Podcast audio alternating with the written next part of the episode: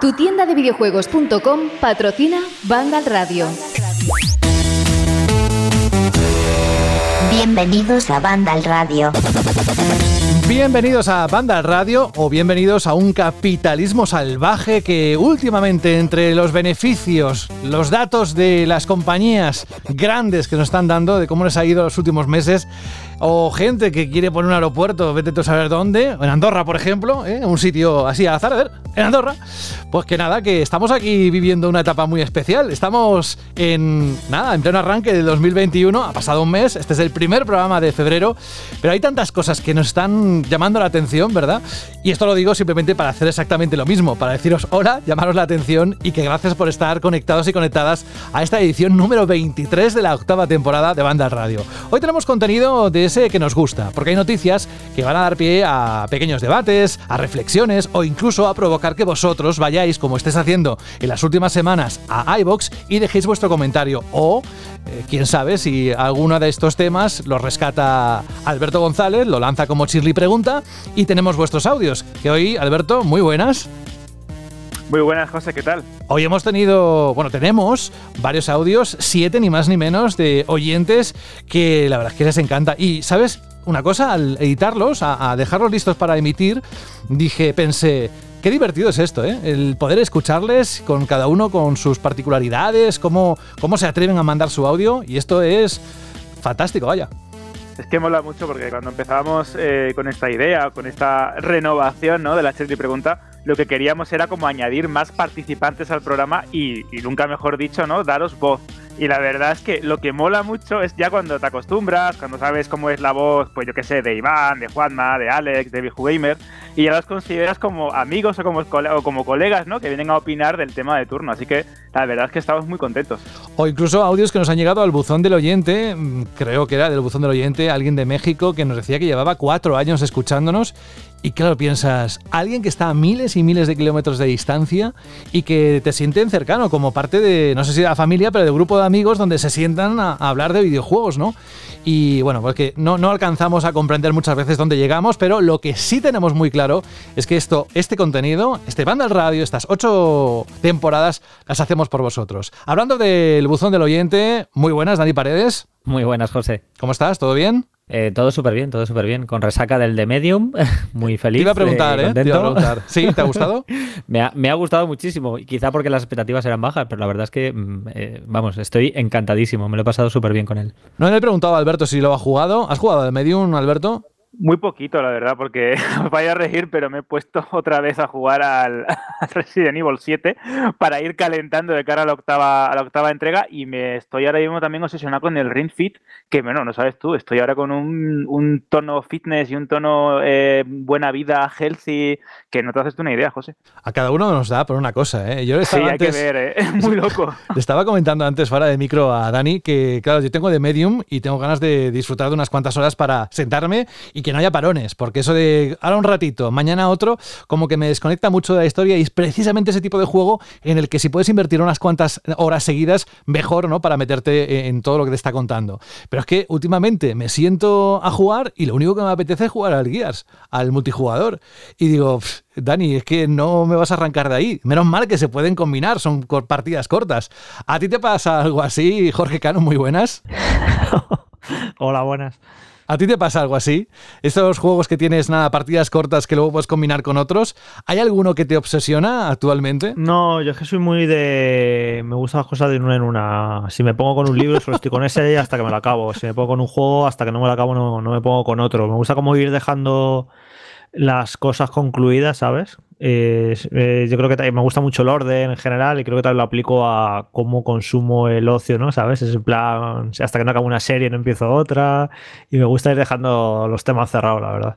Me estoy riendo porque es que eres la definición del hombre secuencial. Hago una y paso a la siguiente. No, sí, porque hay gente que tiene la habilidad, bueno, la habilidad o, o, que le gusta, ¿no? A lo mejor estar dos o tres juegos a la vez picoteando y hay gente que, cuando tengo amigos, que lee varios libros a la vez, que a mí me parece fascinante, ¿sabes? Ir pasando de uno a otro y tal, y dicen que incluso el bueno, ¿no? Porque, pero no, no, a mí me gusta las cosas, centrarme, centrarme en las cosas. Es que depende del género, es lo que decía, si son partidas cortas, que yo qué sé, una partida de guías puede durar 8 minutos, 10. Claro, pero yo no juego multijugador nunca, yo ya lo he dicho mil veces, que a mí me gustan los juegos que tienen un final, que tienen una historia, que, que te los acabas, y como me gusta ese tipo de juego, pues los empiezo y hasta que no los acabo no, no comienzo otro. Evidentemente, si, si te gustan los multijugador, claro, son juegos que tienes ahí y que vas alternando con los juegos para un jugador. Pero claro, yo es que soy muy de yo juegos que, que se acaban, que tienen un final. Por eso los multijugadores eh, no, no me acaban de enganchar nunca, porque me parecen como pozos de horas que no tienen un final concreto, ¿sabes? Que jugar por jugar, en mi, en, mi manera de entender ahora mismo el videojuego. A lo mejor en otra época de mi vida, pues yo que sé, anda que no juego yo horas y horas y horas al Pro Evolution Soccer con amigos y me lo he pasado pipa, ¿no? Pero ahora mismo no, no, me gusta el juego que eso, que, que los comience y que, lo, y que los acabe. A que le voy a preguntar y seguro que, vamos, que sé la respuesta porque sé que le encantan juegos tipo Destiny y demás, es a Fran Gematas. Hola, Fran. Muy buenas. A ti sí que te gustan los multijugador. Sí, sí, sí, yo mm, ya lo dije del el año anterior, vaya, desde que salió eh, la beta abierta, no, la beta cerrada de, de, Valorant, es un juego al que, a no ser que tenga así un análisis de algún juego muy largo o lo que sea, prácticamente todas las noches me junto con colegas para jugar un par de partidas de Valorant. Y, vaya, sí lo tengo ahí siempre como juego más que como juego, lo veo como un hobby aparte, ¿no? Me gustan los videojuegos, me voy jugando videojuegos del mismo modo que Jorge, ¿no? Me los voy acabando y aparte tengo esto que lo considero como un hobby aparte del videojuego, ¿sabes? Aunque no deja de ser un videojuego. Y la misma pregunta para ti, luego se la hago a Jorge. ¿Medium? ¿La has catado? Sí, sí, me lo pasé el fin de semana, me lo jugué, me lo iba a jugar en, en PC, pero me empezó a dar problemillas, así que me lo he jugado al final en Series S. Y vaya, lo he disfrutado mucho, tiene su sus cosillas a nivel argumental, los últimos compases no me, me, parecían como un poco apresurados, ¿no? Un poco como lo que hablábamos en su día del Cyberpunk, ¿no? Que parece que, ay, nos quedamos sin tiempo, vamos a darle caña a esto. Pues me ha parecido un poquillo así. Pero no sé, lo he disfrutado, lo he disfrutado mucho, la verdad, no estoy tan vinagre como otros. De todas maneras, mira, quiero hacer una, una reflexión sobre esto que me parece muy interesante. Eh, porque es que esto es exactamente, está pasando exactamente lo mismo que con Days Gone. Eh, esto es culpa de todos, ¿eh? es culpa de la prensa, es culpa de los jugadores, es culpa de todos. Que vemos que un juego de 72 o 73 que tiene Metacritic como algo malo, como ya se han cargado el juego, vaya palos le han al juego, vaya mierda de juego. Yo no he leído a nadie que diga que Dimidion es una mierda de juego, ni que es un mal juego. Es un juego que está bien y ya, ¿sabes? Eh, entonces esto es culpa de todos. Es culpa de todos que un juego de setenta y pico se vea como un mal juego. Yo, yo no he leído mm, o escucha gente decir que sea un, mal juego y aquí la semana pasada lo analizamos, a Juan le gustó más que a mí, a mí un poquito menos, pero veis lo que son las expectativas. Se ha creado la narrativa de que es un mal juego y ahora lo jugáis y os sorprende. Yo, no, yo creo que no dijimos que fuera un mal juego aquí, ni creo que en general se haya hecho los análisis que sea un mal juego. Es que pasó exactamente igual con Days Gone. Joder, es que la, prensa os habéis cargado Days Gone, habéis dicho que es una mierda. No, hay gente que le pareció de 7, yo creo que a mí me pareció de 8. Pero es un poco eso, que, que parece que si un juego no tiene un 9, o ocho largos eh, son una mierda y no, un juego de siete puede estar muy bien y, para mí es el caso de The Medium. O sea que para que veáis que caemos nosotros en la misma trampa de, no, que me ha sorprendido porque pensaba que era una castaña, no sé, yo no creo que se haya dicho que sea una castaña este juego, pero que esto tenemos que ir que corrigiéndolo entre todos y que no, no, que un juego de 7 puede estar estupendo. Y si más y concreto, si te gusta la propuesta, te gusta el género, te gusta la ambientación o lo que sea, pues un juego de 7 puede ser un juego que disfrutes muchísimo. Y no sé por qué me fastidia mucho esto de que se vea como malo un juego de 70 y poco. Y no, no, yo no sé, no, ya no dijimos aquí que The Medium fuera un juego malo para nada, pero bueno, que es que estas narrativas se crean constantemente y, quedan para el futuro, esto ya queda para años, que en plan eh, The Medium, esa joyita de culto que la prensa se cargó y yo no creo para nada que la prensa se haya cargado de media. Interesante reflexión, Jorge, pero si abrimos ese melón, creo que vamos a estar todo el programa hablando prácticamente de eso. O por ejemplo, yo introduzco una no, cosa pero aquí. es un melón que es un melón que yo creo que tiene que estar siempre abierto, sí. en la mesa. pero vamos cogiendo, vamos cogiendo rodajas y, y, eso, y que es, un debate que tiene que estar siempre ahí, que eso, que, que hacer ver entre todos que las cosas no tienen que ser extremas o blancas o negras o un juegazo de la vida sobresaliente o, o si no es una mierda. No, no, hay, hay grises, hay una gama de colores enorme entre los extremos y eso, y hay que hablar con madurez del medio y hablar de los juegos, si tienen cosas buenas, si tienen cosas malas y demás, pero que es que las cosas, es que me fastidia mucho esto, este extremismo de, de o algo es bueno o algo es malo, pues no, algo tiene ahí mil matices y, hay, y debería haber eh, también un rango de, de notas enormes y, pero no, no, estoy, ya digo que los primeros que somos culpables es la prensa que hemos alimentado esto. O sea que yo admito mi, parte de culpa de todo esto. ¿tú crees, Jorge, que deberíamos eliminar las puntuaciones? Bueno, no. no. Es que ese es el melón. Para nada, para nada. Yo no soy defensor de quitar la nota. deberíamos ponerle un color verde al 70, yo no, soy Para que se vea bueno. Yo, yo, eso ya lo defiendo siempre, que las notas gustan y son divertidas y sirven para hacerte una idea más o menos y creo que están súper bien las notas. Otra cosa es el uso que hagamos de ellas. Un mal uso de una herramienta eso es otra cosa, pero yo estoy a favor de las notas. Pero esto, esta escala numérica no solo en el mundo de los videojuegos, porque dices... En todas partes. Sí, claro. Mira, el otro día, y antes de entrar en el bloque de noticias, fui a entregar el coche, perdón, al revés, me entregaron el coche y me explicaron, mira, vas a recibir una encuesta y en esta encuesta, si puntúas por debajo del 9, eh, para nosotros es un desastre. Digo, ¿cómo que es un desastre? Sí, porque se considera que el cliente no está satisfecho. O tienes que votar o un 9 o un 10. Vale, o sea, un 8 no vale, un notable no vale. Entonces, bueno. Esa es la realidad, ¿eh? Así nos están educando. claro, pero no solo en el mundo de los videojuegos. En eh, todas partes. Vamos a cambiar de tema, aunque os digo ya ahora mismo que de números no nos vamos a alejar mucho.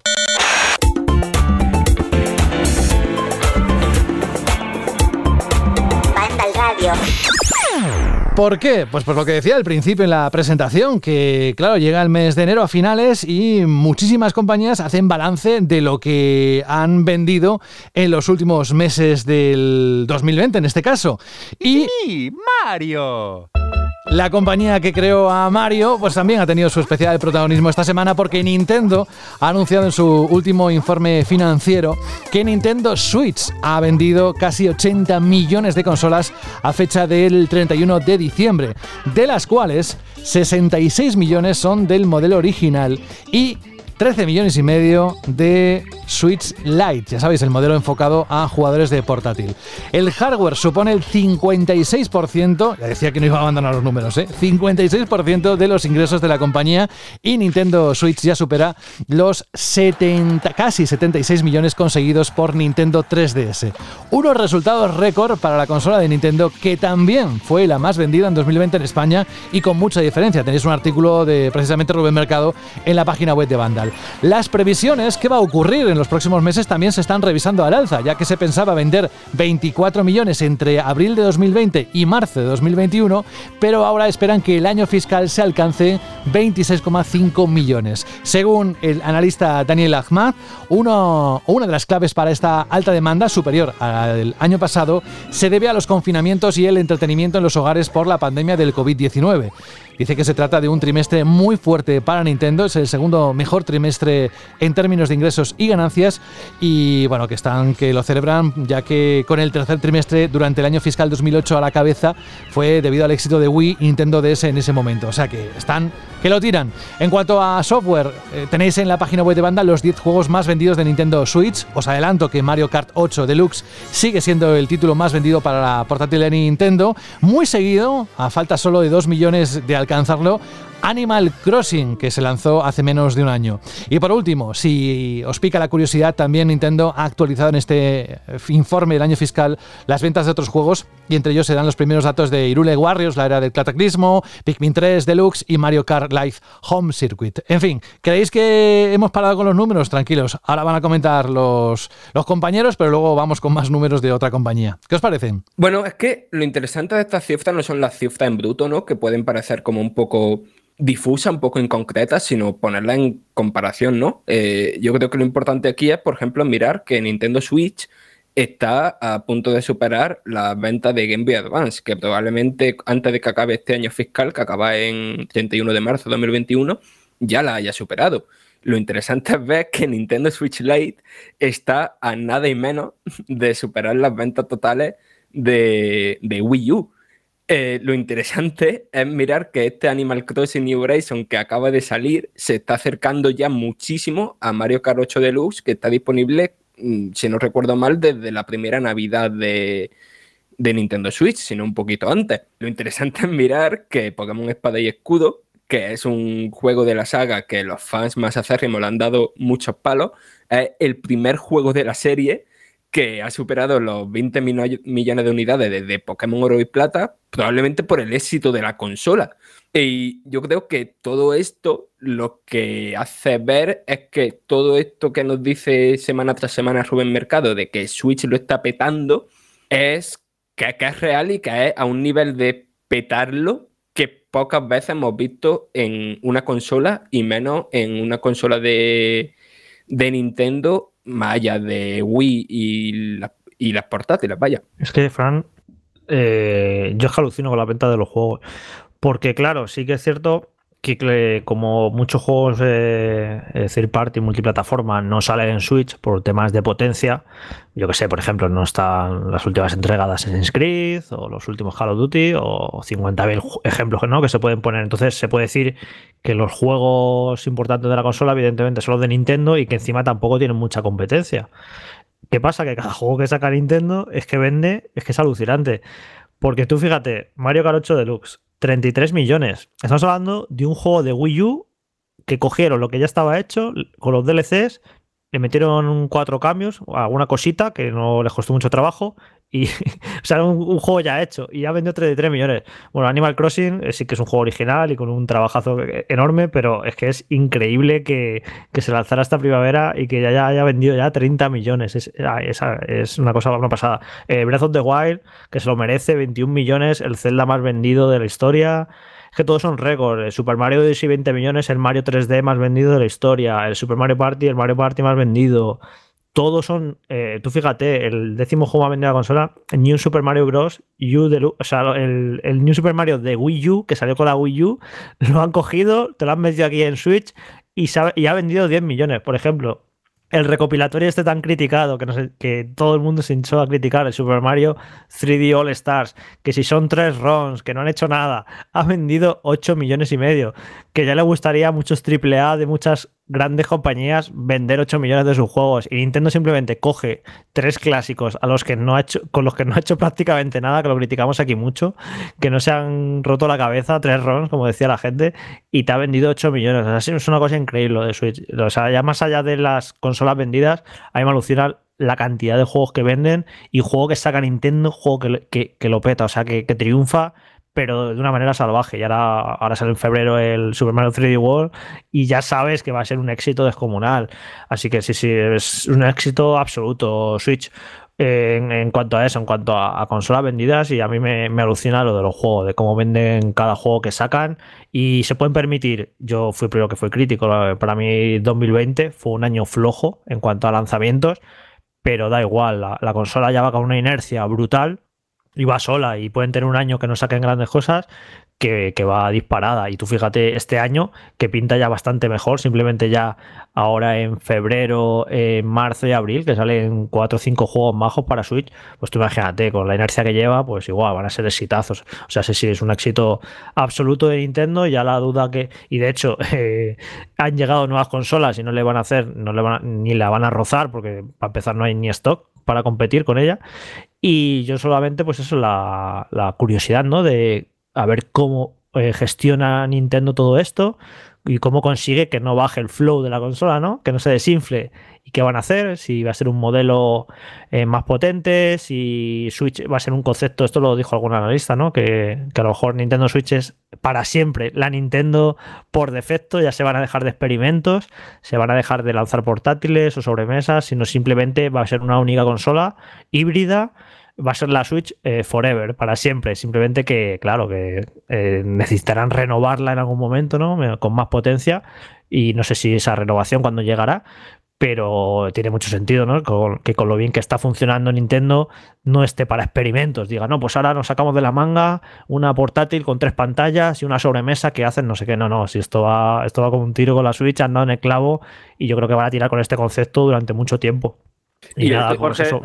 Es que me, estaba acordando cuando, cuando has dicho lo del utilizar una fórmula, aprovecharla y, aprovechar la idea o el concepto de una máquina como, como, como Switch es precisamente lo que, lo que hacen las grandes compañías. Es decir, tú lanzas un producto, llámese iPhone, llámese iPad, llámese eh, Chromebook, llámese Chromecast o lo que sea, y sinceramente lo que vas haciendo son pequeñas revisiones, en el caso de este mundo tecnológico mucho más evidentes y mucho más rápidas porque tienen una renovación anual y hay un público que demanda este tipo de, productos de una manera más ávida que una consola.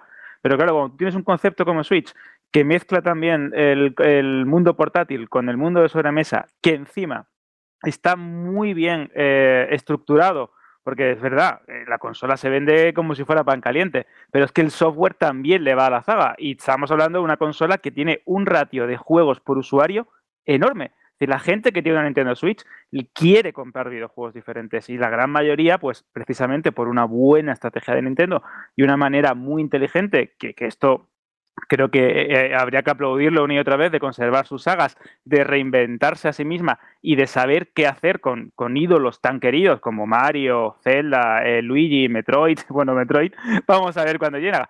Pero cómo cuidar sagas, cómo reinventarlas y cómo adaptarlas al concepto de la consola que está en ese momento en, boga, ¿no? Por, por ser el, el buque insignia del momento, es digno de admirar y estaba echándole un vistazo al, tiempo que lleva Switch entre nosotros desde el 2017 y casi cualquier consola llegado a este punto ya empieza a ver un ligero descenso de ventas o se empiezan a paralizar, la gente empieza a hablar de sucesoras, eh, como que ya ha pasado lo que podría denominarse como el momento dulce, que eso lo, hablaremos ahora también con, los resultados de PS4.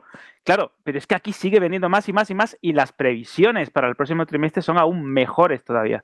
Así que yo creo que esto es mm, un fenómeno digno de estudio que demuestra que se han hecho las cosas muy bien y pese a que, como bien comentaba Jorge, el año pasado a nivel de juegos y a nivel de distribución de títulos ha sido bastante flojo por parte de la propia Nintendo, eh, creo que todo ese esfuerzo que se ha hecho toda esa estructura comercial, todo ese diseño eh, en cuanto a filosofía y la manera de plantear un producto como Nintendo Switch, pues, ostras, es que es evidente que ha funcionado muy bien y que el éxito no se gana de un día para otro. ¿eh? Pero de todas maneras, eh, el éxito es incontestable y no se puede discutir y está ahí. Y si algo triunfa mucho, aunque a ti no te guste, es porque han hecho las cosas bien, ¿vale? Eso está ahí. Pero que hayan hecho las cosas bien y que haya triunfado, no quiere decir que yo, por ejemplo, a mí hay cosas que no me convencen de Switch, ojo, ¿eh?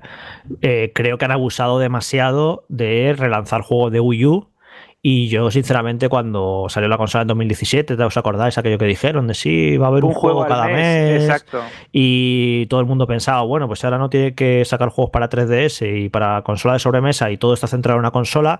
Yo pensaba que iba a ser mucho más productiva Nintendo, sinceramente. Si no llega a ser por todos los juegos que están relanzando de Wii U, habría unos vacíos en el catálogo increíbles, ¿eh? Les está salvando el culo que están, eso, reciclando absolutamente todo el catálogo de Wii U. Yo esperaba mucho más de la producción de Nintendo, sinceramente, con, esta consola, que sí, que tiene varios juegos clave, pero si os dais cuenta, Mario Kart 8 del primer año, Breath of the Wild del primer, del primer año, Super Mario Odyssey del primer año. Son un poco viviendo de la renta, así que Animal Crossing sí que es un juego incontestable y un juego nuevo, y Super Smash Bros. igual.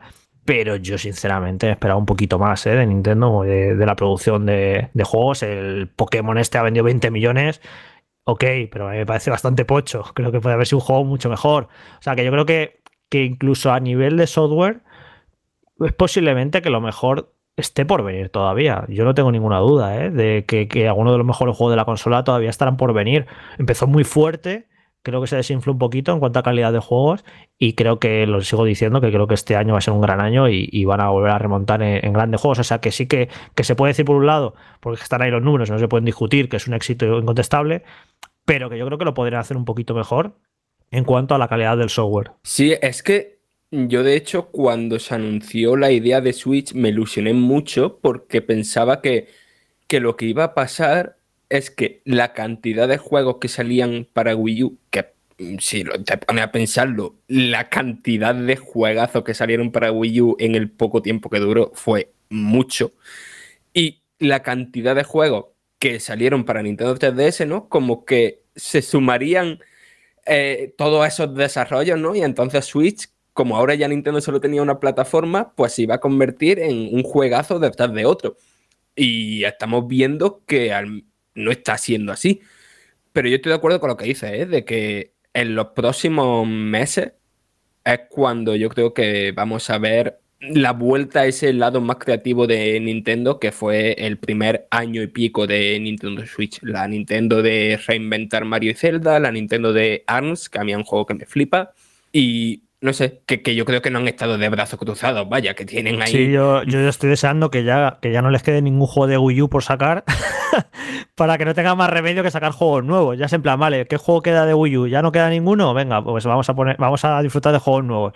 Porque es cierto que, claro, si para quien no tuvo Wii U, que muchísima gente, pues esto es una fiesta, porque son juegazos que te perdiste, ahora lo, te da en Switch, los puedes volver a jugar y son esos, son juegos increíbles. Pero claro, los que tuvimos Wii U y jugamos a todos esos juegos, Joder, pues ya hay épocas en las que yo me tiro meses sin jugar a, Switch, la verdad. Y es eso, tengo ganas ya de que ya no quede ningún título de Wii U por sacar para que saque juegos completamente nuevos. Que ojo, eh, que ya te digo que este año que ya pinta mucho mejor. Simplemente ahora, en febrero, Bravely Default 2, que imagino que para los amantes de los JRPG va a estar muy bien. En marzo el Monster Hunter Rise. En abril eh, salía eh, New Pokémon Snap. O sea, ya este año ya simplemente los primeros meses ya pinta bastante mejor que casi, que casi todo el 2020. Pues sí, es una ensalada de datos, eh, lo sentimos para todos aquellos que os provocan eh, indigestiones varias, porque la verdad es que son muchos millones. También os advierto que en los próximos segundos vamos a seguir hablando de millones, porque otra que también está bastante contenta con sus resultados, a pesar de todo, es Sony que últimamente, en estos últimos días, ha informado de sus resultados financieros y las ventas de consolas durante el último trimestre, es decir, octubre, noviembre y diciembre de 2020. Los datos más destacados son los 4,5 millones de consolas PlayStation 5 que se han vendido en este periodo, lo que está en línea con el objetivo de alcanzar los 7,6 millones de unidades a final del año fiscal que será el próximo 31 de marzo de este mismo año. Por su parte, ¿qué pasa con la anterior generación PlayStation 4? Ha alcanzado los 115 millones, 1,4 millones en el trimestre, un importante descenso respecto a los 6 millones en el mismo periodo de 2019. Lógico, por otra parte. El también analista Daniel Akhmak Aparece también en esta noticia porque confirma que las ventas de PlayStation 4 empiezan a descender significativamente por la menor demanda de consolas actuales por PlayStation 4 y la prioridad en la producción de PlayStation 5. Además, recordar que Sony anunció recientemente que dejaría de fabricar varios modelos de PlayStation 4 para dedicar las fábricas a la producción de PS5, que seguirá con problemas de stock durante los próximos meses. Hay muchas más cifras, lo estamos resumiendo bastante, pero si de verdad estáis interesados o interesadas, dentro de la web de Vandal tenéis todos los datos. Por otro lado, Sony que se han deducido de este informe fiscal es que Sony eh, pierde dinero con cada PlayStation 5. Es uno de los datos más interesantes que hemos podido leer en este informe. Este es el resultado de haber marcado el precio estratégico por debajo de los costes de fabricación según el propio documento que también podéis consultar en la página oficial de la compañía. Es decir, cuesta más la fabricación de una PlayStation 5 de lo que Sony obtiene por venderla. Algo que ya apuntaron algunos inversores hace tiempo, como Michael Patcher. Y por último, Sony está intentando aumentar la producción de PlayStation 5, aunque aún tendrá dificultades durante la primera mitad del 2021. Esto también se ha dicho en, esa presentación del informe fiscal, lo ha hecho el director financiero eh, Hiroki Totoki, que ha comentado la escasez de semiconductores en el mundo y que hacían complicado aumentar la fabricación a corto plazo. Dice, no hemos conseguido alcanzar el alto nivel de demanda de nuestros clientes, pero continuaremos haciendo todo nuestro poder para distribuir tantas unidades como sea posible a los consumidores que esperen PlayStation 5. El objetivo de Sony para el próximo año fiscal, que comienza en abril, es alcanzar como mínimo 14,8 millones de PlayStation 5 con intención de superarlo ampliamente si hay posibilidad. La escasez de semiconductores afecta, como sabéis, a toda la industria, también del PC y Series X y S, y AMD prevé problemas de suministros hasta la segunda mitad del año. Y en cuanto a la disponibilidad de las nuevas consolas, sabéis que en Vandal hay un enlace para poder consultarlo, así que os podemos eh, dar información puntual según vaya viendo sobre remesas de PlayStation 5 que van a ser limitadas. En fin, como vuelvo a decir, una ensalada de datos que es muy interesante eh, las lecturas que se pueden sacar de ahí. ¿Qué os parece? Es, mola, es interesante porque recuerdo, anda, que no hemos tenido aquí programas y programas durante meses especulando cuál iba a ser el precio de las nuevas consolas, nuestras apuestas. Yo, yo me acuerdo yo un momento que estaba yo muy negativo y yo creía que, que 600, pero luego la razón me, me hacía pensar en 500. Esto lo llegamos a decir aquí, que si salía 500 con todo lo que llevaba las nuevas consolas, sospechábamos que salían a pérdida. Porque lo, lo he explicado mil veces, porque luego al fin y al cabo venden suscripciones de, PlayStation Plus, venden un montón de juegos en la tienda, en PS Store, y al final lo recuperan relativamente rápido, ¿no? Esa pérdida en cuanto a venden unos cuantos juegos. Pero, pues mira, está bien que lo digan directamente, ¿no? Que es un hecho, que salen a pérdidas. Y es curioso porque evidentemente lo de que un producto sea caro no es una, es una percepción subjetiva ¿no? de cada persona, del dinero de que dispones, de incluso de la importancia que le das a este ocio. Hay gente, hay gente que será más importante o menos importante los videojuegos. Hay para alguien que 500 euros en una consola le puede parecer una barbaridad y para alguien que está jugando le puede parecer la inversión más barata del mundo, ¿no? Pero más allá de eso, eh, es, es cierto que si lo comparas ahora mismo con lo que cuestan las tarjetas gráficas de PC, que se ha puesto el mercado insufrible, eh, las nuevas consolas en comparación al final van a ser baratas, ¿eh? porque con el todo este tema de los semiconductores, de la, escasez que hay y demás, es que se está poniendo a unos precios que al final comprar una consola de nueva generación por 500 comparado con las tarjetas gráficas estas de 1000 euros y demás, es, no, es, no, no es caro. El, tema está de eso, que, no hay suficientes y bueno, eh, eh, al menos está coincidiendo en un momento peculiar. No hay consolas, pero tampoco hay muchos juegos. O sea que parece que no es un gran problema. Ha coincidido también el tema del COVID, el parado en los desarrollos, que no se lancen grandes juegos, no hay consolas. Bueno, parece, hace más llevadero todo esto, ¿no? Pero sí es una situación extraña y a ver cómo evoluciona.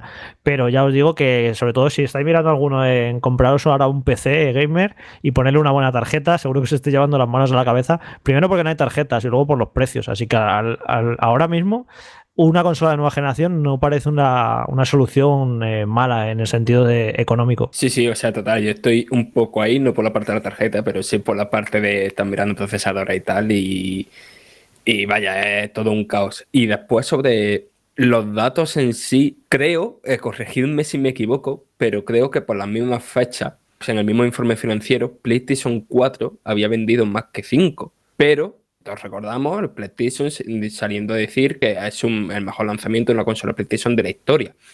Y claro, es que ahí hay que interpretar que el dato está recogido, está cogido como a ellos les conviene, en plan de el mejor lanzamiento a lo mejor en las primeras dos semanas, que es cuando se pudo comprar, o sea, o del lanzamiento de las reservas. Pero en total, al final ha salido que PlayStation 5, por falta de stock y tal, ha vendido, por favor, corrígeme si me estoy equivocando, pero mm, según las cifras que recuerdo, no, ha vendido menos que PS4 en su estreno, pero vaya, por todo esto de que es prácticamente imposible encontrar una. Y había un dato que me parece muy interesante, tanto por lo que es importante para la división de videojuegos de Sony ahora mismo, el tema de los servicios, como por el tipo de público que ha comprado PlayStation 5, el hecho de que el 87% de la gente que tiene PlayStation 5, si no recuerdo mal el porcentaje, es suscriptora de PlayStation Plus, que yo creo que eso, por un lado, demuestra que la mayoría de gente que se ha comprado la consola es gente, no me gusta usar este término, pero gente hardcore, ¿no? Que juega muchos videojuegos, tal y cual.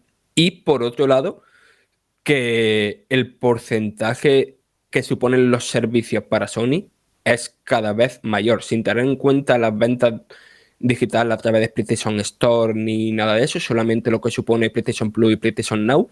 En un trimestre en el que han salido nuevas consolas, ¿no? O sea, sí, bueno, nuevas consolas porque son dos, los servicios han supuesto el 11% de sus beneficios. O sea que sin consolas eh, ese porcentaje sería aún más grande. Y yo creo que, que eso es un indicativo bastante útil de qué es la parte que le preocupa realmente a, PlayStation. Es que de hecho, eh, Fran, como hemos debatido aquí un montón de veces, eh, las grandes compañías, Microsoft con Game Pass, eh, lo bien asentado que tiene el sistema de Gold, cómo están siempre innovando en el tema de las suscripciones, porque es, la compañía que mejor ha entendido esto de proveer servicios a un usuario que adquiere un, una consola, eh, Sony va por el mismo camino. Todos los refuerzos que han hecho en su división de PS Network, el, cerrar acuerdos con la propia Microsoft a la hora de tener los mejores servidores y la mejor infraestructura online para agrandar un poco ese, ese mercado y sobre todo afianzarlo. Porque no olvidemos que PS Plus eh, creo que tiene ahora unos 47 millones largos de usuarios que es un aumento bastante considerable en comparación a los 38 que tenían hace un año también, más o menos. Es decir, el futuro va por ahí, la gente eh, está cómoda pagando suscripciones y sobre todo hemos visto un refuerzo en torno a ese tipo de ofertas. Eh, cada vez mejores juegos, la idea de la PS Plus eh, Collection, eso también ha motivado que muchos usuarios de la consola eh, de Sony, de los early adopters, ¿no? de los primeros compradores, se hayan metido también en eso. Es decir, es, es un, una especie de rueda que no para de girar y que las compañías han descubierto que esto de proveer servicios, suscripciones y dar... Eh, oportunidades para que ese jugador tenga algo más que comprarse un juego a que ir a la tienda y adquirirlo en disco, sino que tenga un amplio catálogo de servicios. Y esto, eh, obviamente, también repercute directamente en, la, oferta de la consola y en la intención que puede tener un jugador a la hora de comprarse un, un, sistema u otro en función de lo que tú le puedes proveer. Así que es interesante. Yo creo que este año PS5, si todo va bien, y hay stock, porque no olvidemos que como hemos comentado en Banda Radio una y otra vez, el lanzamiento ha sido bastante chapucero, tanto el de Series S y Series X como el de, el de Microsoft, y hace poco creo que fue Phil Spencer, llegó a admitir, ¿no? que no iba a haber stock suficiente o que no iba a haber un flujo de mm, consolas eh, eh, suficientes para satisfacer la demanda hasta bien entrado junio. Y es bastante probable que Sony también vaya por ahí o incluso peor. Así que Vamos a ver cómo se va recuperando este ritmo de ventas. Vamos también a saber ¿no? cómo impacta también la pandemia del coronavirus y las cosas mejoran un poco en los próximos meses. Y vamos a ver si son también capaces de romper el récord de PS4 en su primer año, en 2014, y si son suficientes de satisfacer, o si son lo suficientemente inteligentes como para satisfacer la demanda de las próximas navidades, que yo creo que va a ser precisamente el momento cenito, el momento clave para comprobar si Sony tiene la capacidad de surtir el mercado de unidades. Ya lo que vamos inevitablemente, me guste o no, no guste o no, eh, todo esto de los servicios es en plan, eh, al final la gente se ha habituado a pagar suscripciones, paga Netflix, paga Amazon Prime, paga PS Plus, paga Game Pass, ya pierdes, llega un momento ¿no? que pierdes la cuenta de, de cuántos tipos de suscripciones pagas lo vemos ya como algo súper natural todo el mundo y como algo que beneficioso para ti y las compañías lo saben. Y al final lo que creo que lo que va a provocar todo esto que cada vez nos va a costar más pagar por un juego de 70, ya ni te cuento 80 euros. Va, va, a tener que estar como muy justificado, ¿no? Como que sea un juego evento, como que sea muy importante como para hacer ese desembolso. ¿Por qué juego tú o yo pagaríamos 80 euros, ¿no? Por ejemplo, si me pongo yo a pensar, pues yo lo pagaría por muy poquitos juegos, sinceramente. Lo pagaría por GTA 6, lo pagaría por el nuevo juego de Naughty Dog, que no sé cuál será, juegos de una calidad muy excelsa o juegos muy eventos, muy que, que los pagas, a lo mejor está encantado, vale, pago 80 euros porque esto va a ser una maravilla. Pero no salen muchos juegos así al cabo de, del año. Eh, no tenéis más que mirar el calendario de los próximos meses. ¿Qué juegos salen para vosotros en lo personal? ¿Por qué juego estáis dispuestos a pagar 80 euros de todo lo que sale de aquí a junio. Yo sinceramente por ninguno. Entonces esto, todo esto al final, entre los servicios y todo y eso, creo que cada vez la gente va a ser, y, y mejor el juego free to play, porque hay una oferta de juego free to play increíble, creo que cada vez nos va a costar más eh, soltar la morterada por un juego, por un único juego. dice, joder, si es que por 80 euros tengo, yo qué sé, 5 meses de Game Pass, es un ejemplo. Entonces, eh, el problema que el modelo de negocio histórico de Sony de sacar estos AAA, estas superproducciones carísimas que se tiran 4 o 5 años en desarrollo, pues yo no sé si van a ser sostenibles llegado un momento, si todo va acaba en, en, los servicios, ¿no? Es lo que me genera dudas de cómo va a ir capeando todo esto Sony en los próximos años y cómo el videojuego va a ir encontrando su camino entre los servicios, entre vender a precio completo. Yo que sé, por ejemplo, este mes de abril sale este Returnal, para PlayStation 5, que es uno del primer exclusivo así del año. Bueno, ahora hablaremos también del Destruction All Stars. Y pero Returnal eh, sale si no ocurre nada, que ya recordaréis que Destruction All Star iba a salir a precio completo, juego de lanzamiento 80 euros y dijeron que no, que no lo sacaban y que lo metían en el Plus en el mes de febrero, como acaba ocurriendo, ¿no? Pues este Returnal que sale ahora en abril eh, sale a 80 euros y yo lo siento mucho, pero este juego va a vender cuatro copias porque es un género, el shooter este arcade, que es muy nicho ya de por sí y yo creo que muy poca gente va a estar dispuesta a pagar 80 euros por este juego. Este juego tiene el cartel de, fracaso en cuanto a ventas eh, clarísimo. Y bueno, pues eh, cuando se la peguen con varios así, pues a ver qué ocurre. Estamos en un momento de transición claramente de, de, modelos de negocio y demás muy complicado, muy apasionante por otro lado. También han dicho Sony que iban a acelerar el tema de, adquisición de estudios y demás. O sea que está como todo muy ahora en ebullición. Bueno, esta semana hemos visto varias compras de estudios. Eh, han comprado Gearbox, por ejemplo. Y está todo el mundo comprando estudios y está todo el mundo, eh, Yo me parece un poco que, está ahí a ver qué pesca cada uno, ¿no? A ver qué pesca Microsoft. Que Microsoft tiene la sensación como que en cualquier momento sabes que van a anunciar otra compra de otro estudio. Pero estoy seguro que Sony no está de brazos cruzados y también está pendiente del mercado y estamos ahí en un momento muy, muy interesante, muy apasionante en ese sentido, pero que eso, que, también a lo mejor la cierta manera en la que entendíamos el videojuego nosotros, pues eh, no nos estamos dando cuenta, pero a lo mejor se está yendo. Las cosas no ocurren de un día para otro, evidentemente, ocurren de una manera natural y progresivamente, pero yo creo que estamos en ese progreso, lo queramos o no, y creo que la manera de cómo consumíamos videojuegos hace cinco años a cómo será en los próximos años, creo que no va a tener nada que ver. ¿eh? Y bueno, estamos en ese cambio. Eh, tendrá, como todos los cambios en la vida, tendrá sus cosas buenas y sus cosas malas, pero no se puede negar que ese cambio, que estamos en, en ese proceso ahora mismo y que a ver a dónde nos lleva. Alguien decía, un analista, no recuerdo dónde lo leí, que los cambios que iba a traer esta década en la que estamos, inaugurada, recién inaugurada prácticamente, que no era ni comparable con la que habíamos dejado detrás en cuanto a cambios, estos cambios, estos puntos de inflexión que está hablando ahora mismo Jorge. Seguimos con el bloque de noticias. Esta misma semana, otro de los puntos álgidos ha sido conocer por fin la fecha en la que esta maravilla, que es una de fondo de su banda sonora, va a ponerse a la venta. Yo tengo especial ilusión, os lo voy a decir por qué, porque no he jugado ninguno. Estoy hablando de Electronic Arts, que anunció este pasado martes que Mass Effect Legendary Edition, la remasterización de la trilogía original de esta aclamada saga de BioWare, llegará finalmente a las tiendas españolas el próximo 14 de mayo para PC, PlayStation 4 y Xbox One, aunque también podremos disfrutarlos en PlayStation 5 y Series X o S gracias a sus funciones de retrocompatibilidad. Se trata, como sabéis, de una ambiciosa remasterización donde podremos disfrutar de multitud de mejoras gráficas que van desde mejoras texturas y modelos hasta un nuevo sistema de iluminación en tiempo real. Además, habrá diversas mejoras y novedades como un editor de personajes unificado para los tres juegos incluidos en la colección, retoques y ajustes para hacer más satisfactorios los combates en el primer Mass Effect y un menú principal desde el que podremos acceder a cualquiera de los tres títulos incluidos. Mass Effect Legendary Edition trae el Mass Effect, Mass Effect 2 y Mass Effect 3, además de todos sus contenidos descargables, ofreciéndonos la versión más completa legendaria definitiva de las aventuras del comandante Shepard y su tripulación. Nosotros, por supuesto, ya lo hemos podido ver en acción, lo que es la redacción de Vandal, y lo podéis ver en nuestras primeras impresiones en la página web. ¿Alguien quiere comentar algo sobre la fecha? Insisto, 14 de mayo lo tendremos ya en circulación.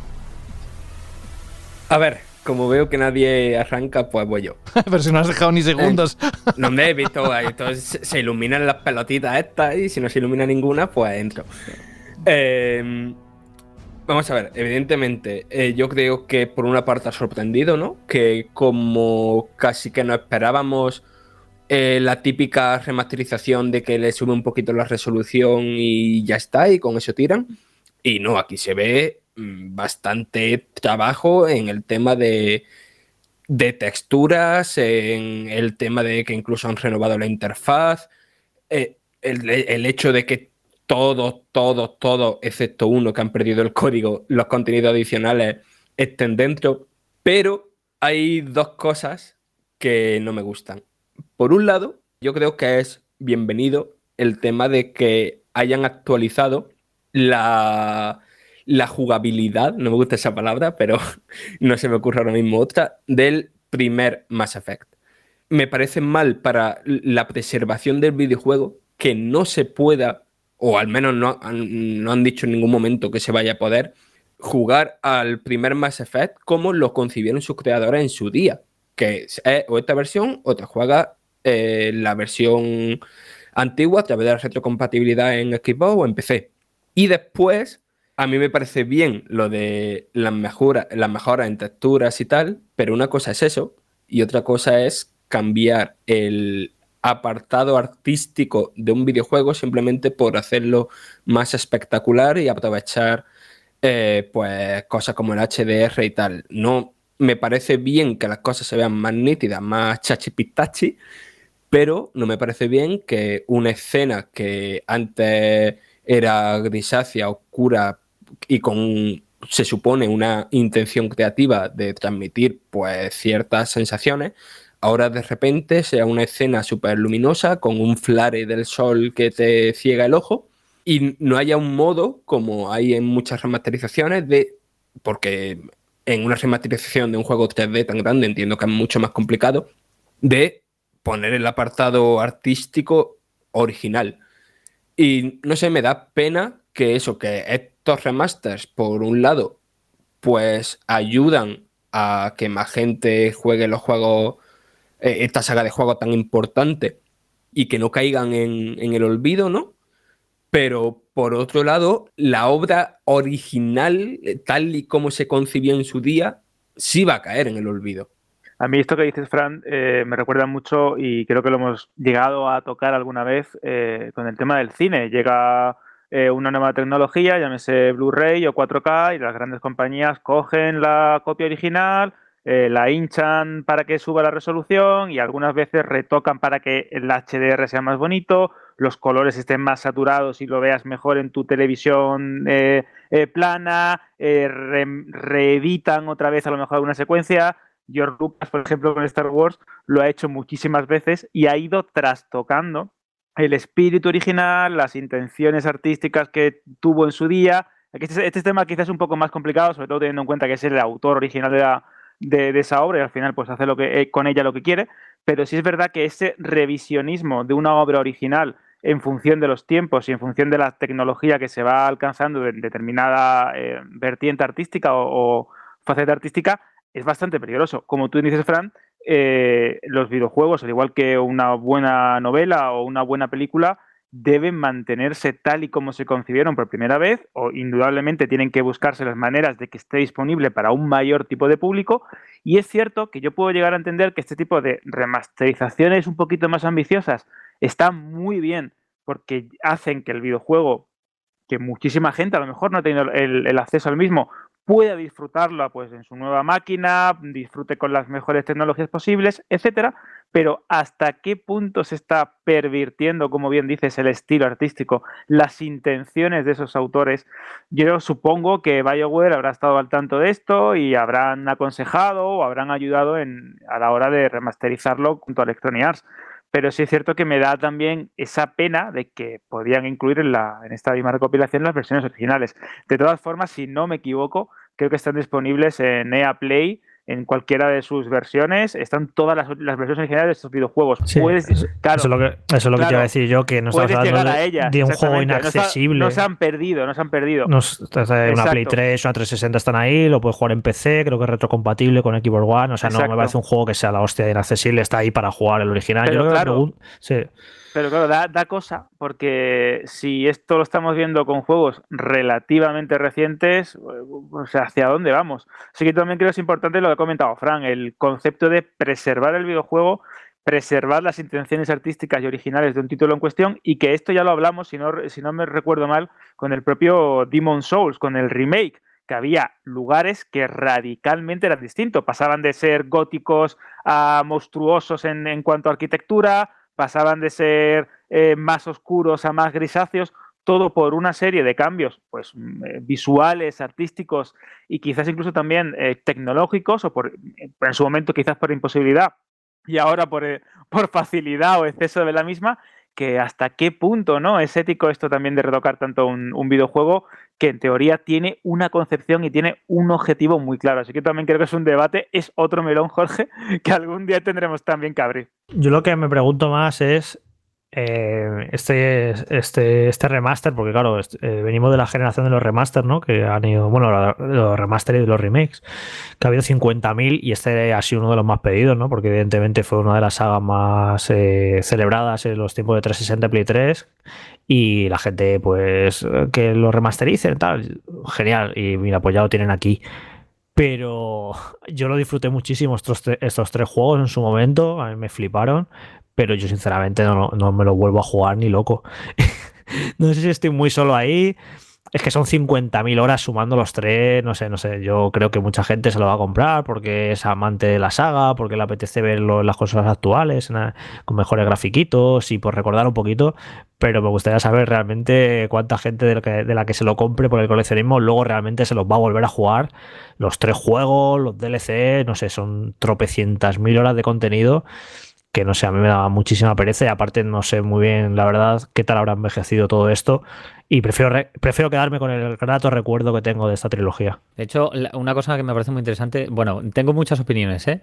Perdonadme, eh, porque hubiera contestado, os hubiera contestado todos, pero hay una cosa que me parece eh, que es clave, o sea, ¿cuál es el sentido de hacer un remaster? O hacer un remake si no es para aportar algo, ¿no? O sea, aunque esté totalmente de acuerdo con lo que mencionáis, que eh, al final la intención del artista original preservarla es importante, en el mundo actual en el que ambas consolas son retrocompatibles, en ambas podemos jugar a la versión original sin mayor esfuerzo, porque como decís está N ¿a ¿qué sentido tendría eh, hacer un remake? Bueno, en Play no, eh, es verdad. En Play no, en el caso de Xbox eh, sí que podemos jugar al anterior, pero ¿qué sentido tiene hacer un remake si no es para aportar eh, algún tipo de diferencia? También por lo que dice Jorge, ¿no? Yo también soy de los tuyos. eh, te diré que adoro esta saga, eh, la he disfrutado una barbaridad y, la tengo en un pedestal, pero no estaría dispuesto a volverme a jugar. Eh, entonces lo haría solo si hubiera un cambio verdaderamente radical. Entonces me parece coherente el intento de cambiar un poco el motor de juego, ponerlo un poquito más al día, eh, incluir los 40 DLCs, que me parece una burrada. Y súper interesante para todos los que no lo hayan jugado. Pero si no es para añadir y para aportar y para cambiar, eh, vamos, no le veo sentido hacer un remake. Y luego lo que, mm, no sé si, qué opinión tendréis, ¿eh? Pero hay, hay una cosa que a mí, como, como jugador, coleccionista y comprador, me indigna muchísimo y es eh, ¿qué, qué, qué pasa con estas ediciones de coleccionista a 150 eurazos en los que viene una preciosa caja de metal sin contener el juego? Vamos a ver qué está pasando aquí. ¿Esto, esto por qué se ha normalizado? Eh, pero eso, de todas maneras, ya, ya al menos son muy honestos. En ningún momento le llaman edición coleccionista a eso, ¿eh? O sea, que van de cara. Dicen simplemente que es como una serie de, de Edición tomarte el pelo, le van a Sí, sí, pero, ¿no? pero no le llaman, no le llaman que no dicen que sea la edición coleccionista del juego, eh, que yo lo entiendo, ¿eh? en el en el mundo digital en el que vivimos, que cada vez, mira, Electronic Arts ha dicho que el año pasado el 60% de las ventas de sus juegos en consola fueron digitales. Pues saben que mucha gente a lo mejor pues se compra el juego digital, pero a la vez quiere tener estas cositas de coleccionista, pues así no te obligan, ¿no? A hacerte el pack del juego físico y, y lo separan. A mí no me parece mal, la verdad es que separen por un lado el juego y por otro lado los cacharros, la, esto es un casco, las figuritas o lo que sea. No sé si al fin y al cabo el precio iba a ser igual, ¿no? Iban a sumar el juego mala, pues no sé, a mí no me parece mal, la verdad. Bueno, no sé, no sé, porque o estamos hablando de 150 euros y una caja metálica, ¿eh? Física. Para no meter nada dentro. Sí, sí, pero Es- tú ves, es- yo veo el no casco sé. y, y la verdad es que por mierdas mucho peores te han cobrado lo mismo. O sea, me parece que, Es verdad, es verdad. me parece que esto pintaba a edición de 250 con el juego y pues mira, o 200 y pico con el juego, pues mira, te venden directamente el cacharro para el coleccionista y ya está. No sé, a mí no me parece mal. Es, me parece una polémica un poco que nunca la he entendido. La verdad es que más da si te lo, que te vendan las dos cosas por separado o que te la vendan juntas. Si al final el precio, lo que iban a ganar, ellos no van a dejar de ganar ni un euro más, ni un euro, o sea que te iban a cobrar lo mismo. Se ha quedado a gusto, ¿eh? Diciendo mierda que te venden así, con un acento en la R bien marcado. bueno, quien se ha quedado muy a gusto, y con esto ya acabamos el bloque de noticias, es el director de Moon Studios, que no es otro que Thomas Mahler. Son los responsables de Ori the Blind Forest o Will of the Wisp. Bien, ha publicado este señor, Thomas, un iracundo mensaje en resetera cargando contra aquellas personalidades de la industria que, según él, mienten sobre las características reales de sus juegos, a quienes ha llamado literalmente vendedores de aceite de serpiente. Traducido en España, sería como unos vendehumos, fufa, que dicen en italiano si queréis también añadirlo. Bueno, todo comenzó, dice Mahler, con Peter Molinox. Recordando, como sabéis, al creador de Fable, dice que era un maestro en engañar a la prensa y al público con unas pretensiones que no se veían reflejadas en el juego final. Textualmente dice, estuvo haciendo esta mierda, también dice, con acento en la R, durante una buena década o más con periodistas y jugadores que adoraban escuchar al tío Peter y las cosas increíbles que estaba haciendo por la industria. Tras Molinox, el desarrollo de Moon Studios ha cargado contra Sam Murray de Hello Games y sus declaraciones antes del lanzamiento de No Man's Sky. Dice, promocionó el modo multijugador que ni siquiera existía y estaba muy feliz de que la gente pensara que No Man's Sky era como una especie de Minecraft en el espacio, donde literalmente podías hacer de todo. Concretamente sobre este juego, Mahler cuenta que un periodista de una gran publicación le contó que Ori and the Blind Forest fue sustituido como artículo de portada por No Man's Sky, algo que en su momento entender pero que después le sentó fatal. Vamos, que lleva ahí un cabreo interesante. Y por último, lógicamente, si echáis para atrás la vista, la memoria, ¿qué juego nos ha decepcionado mucho? Que han prometido el oro y el moro y después nada. Efectivamente, también Thomas ha cargado contra Cyberpunk 2077 por prometer un juego que según él no tiene nada que ver con la versión final. Según sus palabras, a jugadores y a prensa no parece importarles la presencia en la industria de mentirosos y personas que están de acuerdo con engañar abiertamente a los demás. Acaba el texto diciendo que, que era un peso esto que ha dicho que se tenía que quitar de los hombros. ¿Qué os parece estas declaraciones? Coincidiremos en algunas, evidentemente, pero ¿por qué ahora? Quizás por Cyberpunk, para que no se repita más.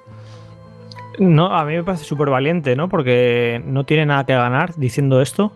Y sí tiene que perder, porque se puede ganar la enemistad, pues yo qué sé, de los estudios a los que ha mencionado, de la prensa, quien se dé por aludido, lo que sea. Pero vamos, yo no le quito ni una coma de lo que ha dicho, me parece que tiene toda la razón, absolutamente. Eh, la industria del videojuego desde siempre ha vivido un poco de, la, magia, de que nos vendan promesas, luego no se cumple, bueno, no pasa nada. Eh, ese proceso del hype, de. Me acuerdo yo, Peter Moliner, eh, desde el primer Fable, la de cosas que sí, si te comes una manzana y tiras el hueso al suelo, ahí luego a lo mejor vuelves dentro de dos, años y hay un árbol dijo una cantidad de chorradas, pero lo, lo que, lo, que lo, enorme de esto es que te la pueden colar una vez, pero es que lo ha hecho a lo largo de toda su carrera con todos sus juegos, el tío, con una cara dura increíble vendiendo humo. Y ese, a mí me, hombre, ya me lo tomo a gracia, a, coña, porque ha sido muy divertido. Pero sí, sí, esto de los videojuegos siempre han existido vende humos. El humo se lo hemos comprado tanto la prensa como los jugadores, porque al fin y al cabo la prensa no dejamos de ser jugadores, somos un poco todos lo mismo, la verdad. Y yo he visto auténticas locuras de venderte humo en la cara, que claro, yo ya llevo muchos años y, a no me engañan tan fácilmente a la hora de ciertas promesas que dices tal. Y bueno, yo creo que esta práctica se ha ido abandonando poco a poco porque la industria ha madurado y ya pues hay cosas que no cuelan. Y yo creo que el, todo lo ocurrido con Cyberpunk, creo que es un ya de los últimos vestigios de, de, esa práctica. Ya no se, no se va a volver a pasar, no, creo que no, no va a volver a, pasar, a ocurrir algo parecido con lo de Cyberpunk en cuanto a un juego tantos años dando por saco con lo que, va a ser esto, que va a ser lo otro. Yo creo que ya ha sido como el, la última vez que, que, vamos a ver algo de esta magnitud. Pero vamos, que tiene toda la razón este señor. Mira, voy a contar una anécdota porque es que es increíble. El, último juego en el que antes de dejar mi, eh, Mulinex, eh, Microsoft, era el Fable, Fable, ¿cómo se llama? Fable de Journey, que era el Fable este de Kinect, ¿vale? Que era un juego exclusivo de Kinect y que lo controlabas con las manos y demás. Pues yo recuerdo estar en un evento de Microsoft en, San Francisco, no sé si sería el año 2012, puede ser. Y, la última presentación de Molinex para la prensa, estando en Microsoft, estuve yo ahí. Y bueno, pues nos hizo la presentación del juego, tal, de, cómo iba a ser, que ibas ahí manejando un caballo, no sé no sé cuántos. Y nos dijo que dependiendo del tono de tu voz, cómo le hablaras al caballo, así se iba a comportar el caballo. Si tú al caballo le hablabas con ira, pues reaccionaba de una manera, si le tratabas, si le gritabas amablemente, reaccionaba de otra. Pero todo esto diciéndotelo eh, a meses del lanzamiento del juego, creo que salió ese mismo año, a finales. O sea, el tío, aun sabiendo que te estaba mintiendo en la cara y era una mentira con las patas muy cortas porque le ibas a descubrir en apenas unos meses, te mentía en la cara tan encantado de la vida. nos vendió Gilamoto a todos, que evidentemente y en ese momento su credibilidad era parecida a cero. Y lo gracioso de todo esto, después de vender un montón de promesas que evidentemente no se cumplieron con ese Fable de Kinect, es que la, al mes de, esa presentación dejó la compañía. Como, mira, yo me piro de aquí y os dejo con el marrón este, con todos estos inventos que, que he hecho, que luego no, no, sé, me parece espectacular. Pero sí, sí, esto históricamente ha ocurrido en la industria del videojuego, de prometer muchas cosas, de eh, pues, y, y, sí, sí, somos todos culpables, tanto la prensa como los jugadores, de creérnoslas y de, sí, sí, es una cosa, tiene toda la, es que tiene toda la razón este señor. Y la verdad es que este señor le puede decir muchas cosas, pero lo que su bagaje ahora mismo son dos juegazos impecables, sobresalientes, que ni han prometido más ni menos de lo que ha dado. Son dos juegazos que no se le puede poner ni un pero. Así que si tiene autoridad moral para decir todo esto, la tiene de sobra. Otra cosa es que, bueno, a lo mejor le pueden criticar porque, pues es eso, ¿no? Que señalar a otros compañeros de, trabajo puede estar feo. Pero vamos, yo no me tengo ninguna pega que poner a, a todas estas declaraciones. Una cosilla. Eh, a ver, estoy totalmente de acuerdo con esto que has dicho. Y me parece fatal cuando venden humo en el contexto que has dicho, ¿no? En plan del juego va a salir en seis meses y me están vendiendo la milonga. Pero cuando lo hacen, no sé, al principio del desarrollo, un año y medio, un año y medio antes, o sea, no cuando lo hacen, o sea, sabiendo que están diciendo una mentira, sino cuando están hablando en abstracto, están hablando de cosas que quieren hacer con el juego, aunque después no sean de, de integrarlas, ¿no? Y pa para eso estamos la prensa con la impresión y tal, ¿no? Para dejar claro lo que, o sea, con la impresión y sobre todo con el análisis y tal, para dejar claro lo que hay en el juego y lo que no hay, por mucho que antes eh, la comunicación publicitaria hayan dicho tal o cual. Pero cuando hacen eso bastante antes de que salga el juego, me parece interesante desde el punto de vista de reflexionar sobre el propio videojuego, la idea que se pueden hacer en el videojuego, aunque al final ellos no las consigan hacer. Pero, por ejemplo, acá has dicho eso de lo del caballo, y en plan de, vale, vaya milonga. Pero el tema de que con tu voz haya enemigos, haya personajes que se comporten de una manera u otra, se ha llevado a la práctica hace poco con el famofobia este. Que los fantasmas y tal, según lo que tú digas y tal, pues se comportan de una manera u otra.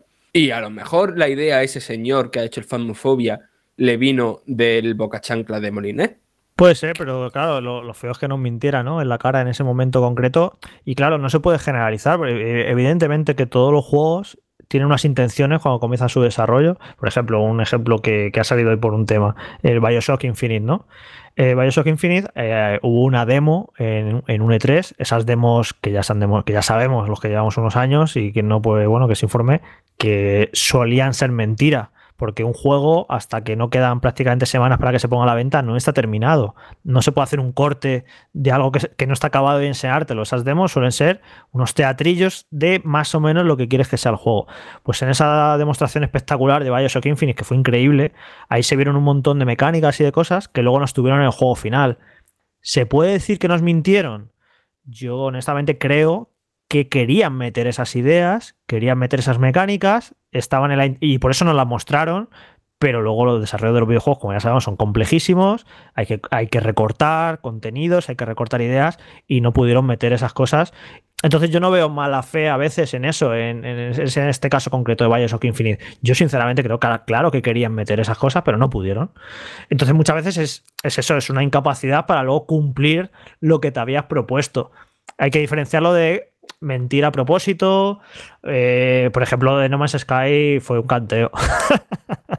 Porque lo de que quedaban, eh, que se puso a la venta y todavía no sabíamos si tenía multijugador o no tenía multijugador, tuvo que ser la gente, los foros, intentando quedar en un planeta concreto para ver si se ve. Fue muy escandaloso. ¿Os recordáis también? La pegatina. La, la pegatina, pegatina, en la parte trasera de la caja la del juego, poniendo una pegatina para quitar el multijugador.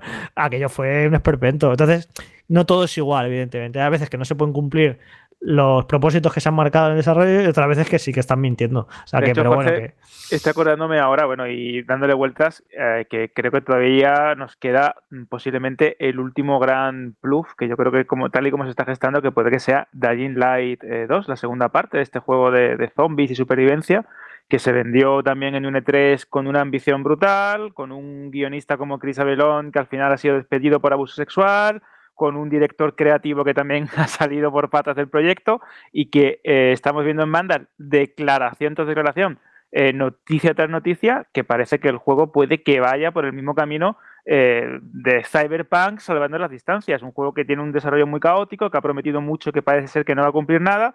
Y en este juego se nos estaba diciendo, que seguro que os acordaréis, de que tú puedes afrontar cualquier tipo de misión de cualquier manera, puedes relacionarte con los caudillos de tal zona posapocalíptica y entablar amistad, pero entonces otra facción, no sé cuánto. Es decir, es que hemos visto un montón de estas historias como para saber que es probable que haya alguna traza de esas promesas, como bien decía Frank, en el juego final, pero que es bastante probable también que ese, esa declaración de intenciones que te venden como algo real sea meramente eso, una declaración de eh, intenciones y poco más. Y bueno, con Kojima también la hemos tenido. Sabes que yo personalmente soy una persona que defiende mucho su forma de hacer juegos, su forma de explicarlo, pero no olvidemos ese sistema mega complejo de interacción de facciones que prometió para Metal Gear Solid 4 con distintos subgrupos de militares, con guerras, no sé que no quedó en nada. Hoy Alberto hablando con Ramón, eh, me yo, no me, yo no me acordaba de esto. Yo creo que estaba un yo estaba un poquito fuera del videojuego en ese momento, en el momento de la promoción de Metal Gear Solid 4.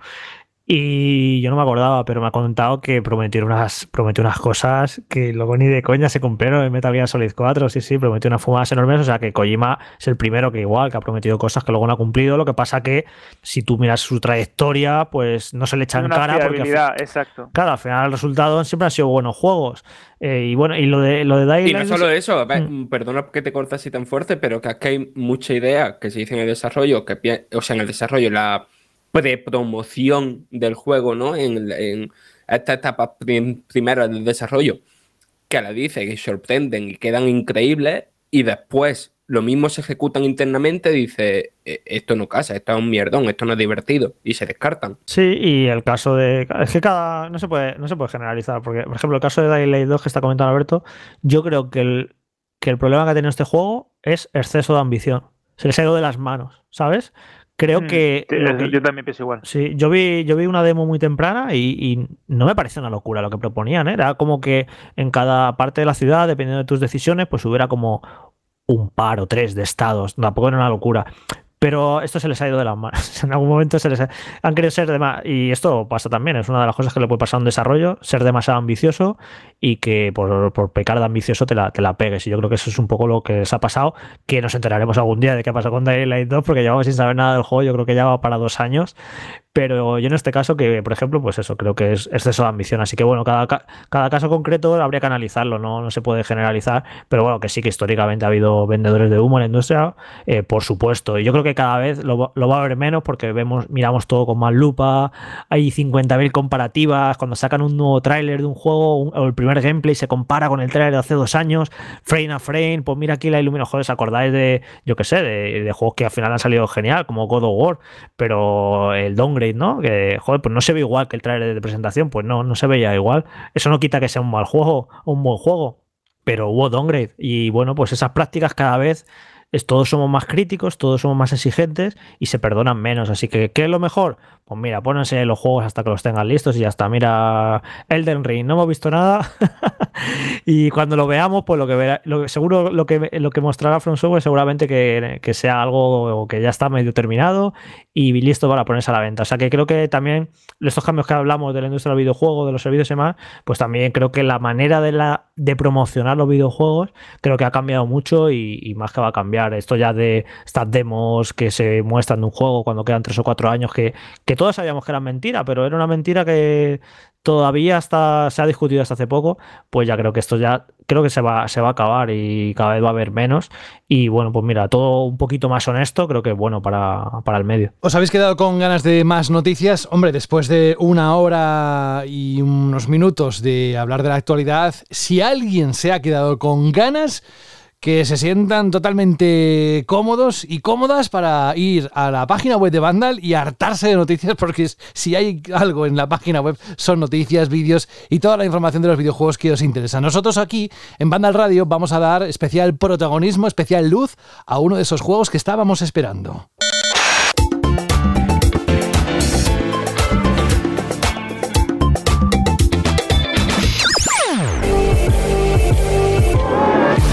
Ambition makes a friend to an enemy, and jealousy is doing everything to make ego bleed behind this glamorous. The fact that Si eres suscriptor de PlayStation Plus, lo tienes disponible desde hace algunos días, esta misma semana se ponía en circulación Destruction All Stars, ya sabéis, dentro del género de combate con vehículos, deportes, de todo ahí, hasta, hasta Fran ha sudado jugando este juego. Oye, por cierto, ¿cuándo va a estar el análisis en la web, Fran?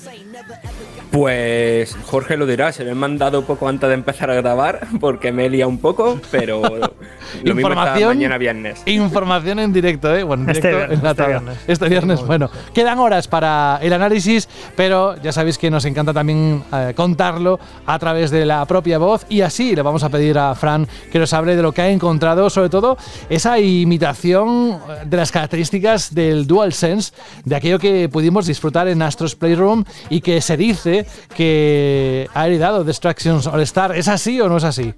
Mira, justo antes hablaba Jorge de, de todo esto del humo que nos venden y tal. Yo los pude entrevistar el lunes por la mañana, si no recuerdo mal, a los dos responsables principales de Destruction All Star. Y una de las cosas que más me quedaron así de la entrevista, en plan de, ostras, qué ganas de probar esto, fue que me dijeron que se inspiraron muchísimo en Astro, en Astro Playroom para las funciones del DualSense. Y a ver, sí, las funciones del DualSense están muy bien, por encima de la media de al menos prácticamente todos los juegos que he probado de, de PlayStation 5, pero está lejos de, de lo que hace Astro Playroom. O sea, está, tiene cositas muy interesantes, ¿no? Como que la, cuando la primera vez que eyectas un coche, eh, pues eh, el comportamiento del gatillo es muy satisfactorio.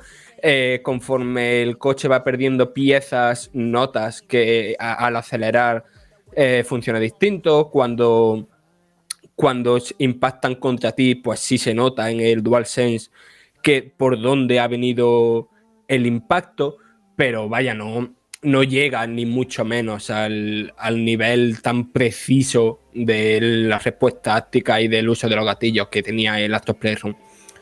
Pero vaya, ya para meternos, eh, si me queréis hacer alguna pregunta mientras hablo y tal, cortadme, eh, sin, sin ningún problema. A pesar que os a decir si me queréis iros. Mejor que no. Vale, cuenta. Estamos muy atentos a lo que nos digas. Vale, vale. El tema de Destruction All Star es que yo creo que fui uno de los pocos que se emocionó un, un poquito cuando lo vio por primera vez. Porque a mí el, el género de, del arcade de coches me gusta muchísimo. A mí me dio mucha pena que On Rush no recibiera el merecimiento que, creo que se merece. Y esta idea de, de Destruction All Star me atraía. Pero lo primero que hay que aclarar es que, al contrario de lo que yo me pensaba, esto no es un arcade de conducción, sino que es un juego de combate multijugador en el que los protagonistas lo que controlan son coches. Pero eh, se parece más a, no sé, un hero shooter en el que manejas coches que a un, que eso, que a un arcade de velocidad. Y dicho eso, el tema es que el juego hace muchas cosas bien. Su base jugable a mí me parece muy divertida, pero a todo, a prácticamente cualquier cosa del juego, le puedes sacar pegar. Porque el tema es que sí, que la propia base en la que se sustenta el juego, que todos sus modos se basan en chocarte con otros, ¿no? Al más puro estilo eh, Destruction Derby o Burnout, se ven claramente las inspiraciones. Es muy divertido. Es, no sé, es muy satisfactorio cuando de repente se, se chocan tres o cuatro, cuando estás pillando carrerilla para meterle un sopapo a otro. Eh, eso a mí me gusta muchísimo. Pero ahí se empieza a ver, por ejemplo, cosillas que no entiendo, como que en un juego arcade el control de los coches no esté refinado al milímetro. Y ya no es que al milímetro, sino algo tan importante como el de rap en un arcade. Aquí, por algún motivo, se ha puesto en el botón círculo mientras acelera y frena con los gatillos. Y no sé si, en- como tienes que estar usando también el joystick para la habilidad y tal, el joystick derecho, pues queda raro que, o sea, no, no queda accesible que el derrape esté ahí. Y, y aparte es un derrape que casi siempre que lo usas acabas dando una vuelta de 180 grados. Es muy impredecible y es una herramienta muy necesaria para cuando estás persiguiendo gente, para cuando tienes que esquivar un, un impacto y, y no se siente todo lo preciso que debería ser. Y después es que estamos hablando de un juego que se basa, que, que, que el principal divertimento es el chocarte y los escenarios son demasiado grandes como para que eso esté ocurriendo todo el rato. Acá te puedes tirar, si hay las partidas, según el modo, duran entre 5 y 10 minutos. Y lo mismo te puedes tirar medio minuto sin encontrarte a ninguno de los 16 jugadores eh, de lo grande que son los escenarios. Y me parece que es algo a lo que no le han dado demasiadas vueltas o que en algún momento tuvieron que reducir el número de jugadores o algo pasa, pero es que cuando llevas 10 minutos jugando ya te das cuenta de los escenarios son demasiado grandes para lo que estás proponiendo este juego. Además, Fran, eso es cierto, yo también he podido jugar un, un poquito, he echado unas, unas cuantas partidas, he estado probando los diferentes personajes y eso, y el problema que tiene el juego es que a veces me recordaba, como, como te comenté, a una especie de Titanfall, porque eres un personaje, sales, te- se te rompe el coche, tienes que volverte a montar, tienes un control de- como de héroe en tercera persona, y eso está guay porque te genera cierta incertidumbre, si la vida te va a llegar en el siguiente golpe o no, si tienes más o menos que controlar la integridad del coche, pero te interesa a lo mejor conseguir más puntos y destruir otro coche, eso mola muchísimo, te da una vida, eh, eh, también tienes que estar pendiente de recoger determinados objetos de los escenarios, eso me gusta muchísimo. Pero como bien comentas, creo que hay un problema evidente y grave en el tema de los diseños de los escenarios. Es decir, no te puedes tirar gran parte de una partida online que en teoría tiene que ser directa, frenética y rápida, recorriendo los escenarios, intentando golpear a alguien, aprovechando el derrape, pero te das cuenta, como bien dices, que es demasiado inexacto y no llegas a golpear de la manera que quieres. Los golpes laterales también están poco medidos. Es decir, es un juego que hace, intenta hacer muchas cosas, que tiene una gran idea, que toda la ambientación esta de deportes futurista es increíble, que se ve muy bonito, pero que no termina de, conseguir el punto y nunca mejor dicho de impactar. Sí, sí, sí. O sea, aquí el tema es que eh, tú, al, al principio de la partida, tú eliges tu héroe, tu personaje, como si fuera un Overwatch, ¿no? Y entonces, por un lado, cada personaje tiene eh, un vehículo propio y aparte, el propio personaje en sí también tiene una habilidad propia. ¿Qué pasa? A mí la idea me, flipó al principio porque me imaginaba que el control del personaje en sí iba a tener más peso, ¿no? Te, iba a ser eh, más importante. Y la cosa es que, es que no, que, que tú muchas veces te tienes que bajar del vehículo por mm, distintos motivos, por según el modo de juego.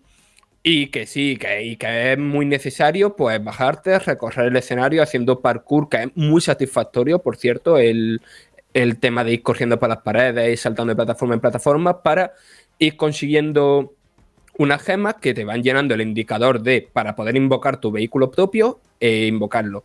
Pero ¿qué pasa? Eh, este brawler que yo me había montado en mi cabeza, ¿no? De vale, ahora se baja la gente y te puedes liar a sopapos con ellos y tal. Esto no pasa.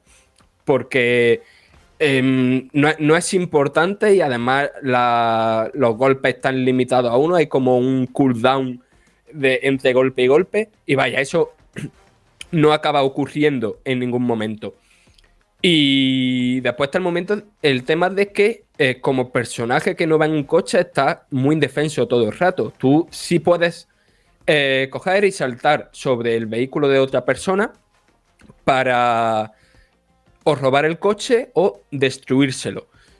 Pero incluso eso, que es una mecánica que está guay, eh, desde el punto de vista del, del jugador de, que lleva el personaje que, que está intentando asaltar el vehículo, se ha resuelto con un Quick Time Event que, que no es para nada satisfactorio, porque no sé, creo que se habría resuelto mejor pues algo con moviendo los joysticks, lo que sea, pero no, no, no casa, no, no casa bien, no se siente guay.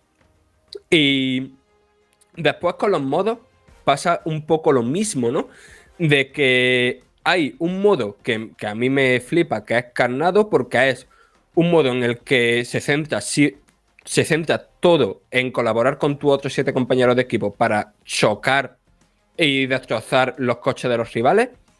Eh, tienes que estar atento para los puntos que llevas y cuando llevas ciertos puntos, llevas tu coche a un tornado que hay en el centro del mapa para anotar los puntos y también estás muy tenso todo el rato porque si llevas 15 puntos y te revientan el coche, eh, los pierdes todos. Es un modo que está muy bien medido, pero después hay otros tres modos que, que tienen muchas pegas, que es muy fácil en plan de uno se hace muy repetitivo, otro es demasiado complejo, otro te... Cuando haces unas pocas partidas, por muy directo y muy divertido que sea en las primeras, eh, al final se hace muy repetitivo. Entonces tienen cuatro modos multijugador, pero que realmente solo uno eh, te, te hace querer darle una y otra vez, como me ha pasado a mí, al botón de buscar partida. Eh, después, los personajes.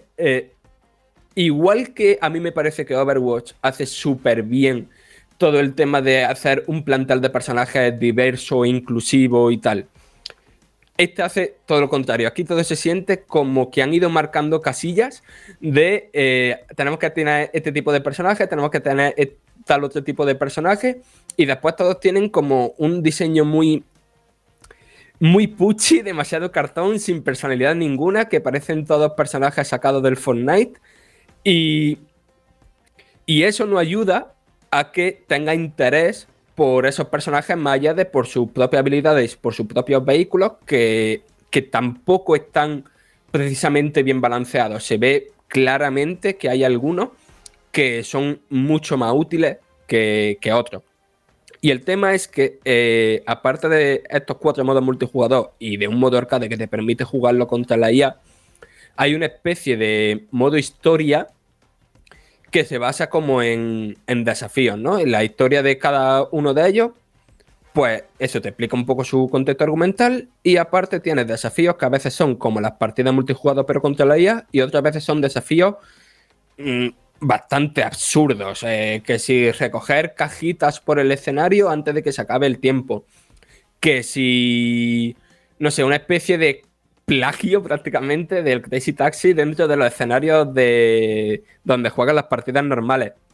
A mí me han, parecido tanto a lo que te cuentan a nivel de historia como de a nivel mecánico, a nivel jugable, me han parecido muy, muy flojos. Y el tema es que en este momento solo hay uno de estas campañas de uno de los personajes gratis. La otra campaña cuesta la moneda de pago del juego, que es algo de lo que quiero reflexionar un poquillo ahora más adelante. Y el siguiente se desbloquea en dos semanas. Para conseguir la moneda de pago del juego, se supone que a los próximos días van a meter desafíos diarios y semanales que te van a permitir mm, conseguir algo de esa moneda. Pero ahora mismo la única manera es pagando. Y es lo que me lleva a pensar. eh, este juego se va a vender a 80 pavos. Eh, después se quitó, lo metieron con el PlayStation Plus. Y ahora mismo no está disponible para comprar en disco ni en ninguna tienda. Ni siquiera lo puedes comprar a través de PlayStation Store. Entonces, esto es un juego de pago que han metido en el PlayStation Plus. ¿O es un juego free to play que a los usuarios de PlayStation Plus eh, le han dejado probarlo antes de que lo lancen totalmente free to play? Como una especie de early. Algo que a mí no me ha quedado claro. Y, creo que ni siquiera eh, PlayStation lo tiene del todo claro. Yo creo que es. Esta es especulación pura y dura, ¿vale? Pero creo que están un poco viendo cómo va la recepción, están un poco navegando la agua, a ver cómo va el tema y hacer una cosa o la otra. Eh, y después eh, está el tema de que el progreso, tú vas subiendo de nivel, como en prácticamente todos los juegos multijugador actuales, plan Call of Duty y demás, y te sirve para desbloquear, pues, cosméticos, ¿no? Que, puede- que mucha gente dice, "Eh, me, dan igual los cosméticos, pero es innegable que en juegos como, no sé, el mismo Overwatch que hemos mencionado una y otra vez, eh, a veces te da esa sensación de, vale, voy a jugar otra partida más para subir de nivel y desbloquear otra caja de botín porque quiero ver qué me toca. Aquí los cosméticos son tan genéricos, tan básicos, tan simplemente cambios de, de color y tal, que, que no produce ese efecto para nada. Y, y- es que se te olvida gastarte el dinero que, que consigues porque los cosméticos no aportan prácticamente nada. Y, y parte del problema de eso es eso, que la falta de personalidad que tiene eh, el apartado audiovisual en general. Porque después es verdad que a nivel técnico, em, a mí me ha parecido un juego bastante de nueva generación. Es verdad que no se ve increíble, ¿no? Que probablemente de aquí a 10 años, cuando recordemos los juegos que mejor se ven de PlayStation 5 y Xbox Series, pues este no vaya a estar en ninguna lista. Pero ahora mismo, al día de hoy, sorprende, no sé, la textura de la ropa, los efectos de fuego, la cantidad de, de, partículas que hay en, todo momento. O sea, un juego que, visualmente sorprende y que le sienta muy bien el tema de que vaya a 60 fotogramas por segundo todo el rato, muy estable. Y no sé, eh, eh, la parte técnica contribuye mucho a que el juego se sienta bien, ¿vale? Y después siguiendo con el tema audiovisual, hay una cosa que me ha sorprendido, que es que a nivel de efectos sonoros me parece bastante la leche, bastante bueno. Pero el juego, durante cuando tú estás jugando dentro de las partidas y tal, no tiene música, que me parece súper raro para un arcade de este tipo. Y, lo, y lo, el único motivo que se me ocurre es que han pensado eh, en los streaming y tal, y en plan de, vale, no podemos meter música licenciada ni música así que pueda haber problemas con derechos porque esto se va a streamear y tal. Pero me parece un error garrafal que muchas veces está en las partidas y dice, aquí, aquí falta algo, aquí me falta algo de o del punk o de rap o de cosas así que suelen tener este tipo de juegos así de, de coches más dirigidos a la acción. Y vaya, así para resumir, y para si me queréis hacer alguna pregunta, a mí es un juego que me ha divertido, más en unos modos que otros, que mm, me ha hecho. Mm, o sea, me han dado ganas de seguir jugando y me, he pasado muchas horas de dándole a buscar partida, buscar partida, sobre todo en el modo carnado. Pero que le veo una, una falta de personalidad muy clara. Que le veo que el juego no tiene muy claro qué quiere ser y que la estrategia en torno a este juego todo se ha basado en un estudio de mercado de las tendencias de ahora y de querer convertirse en el Rocket League de PlayStation 5, algo que al menos a nivel jugable no han conseguido.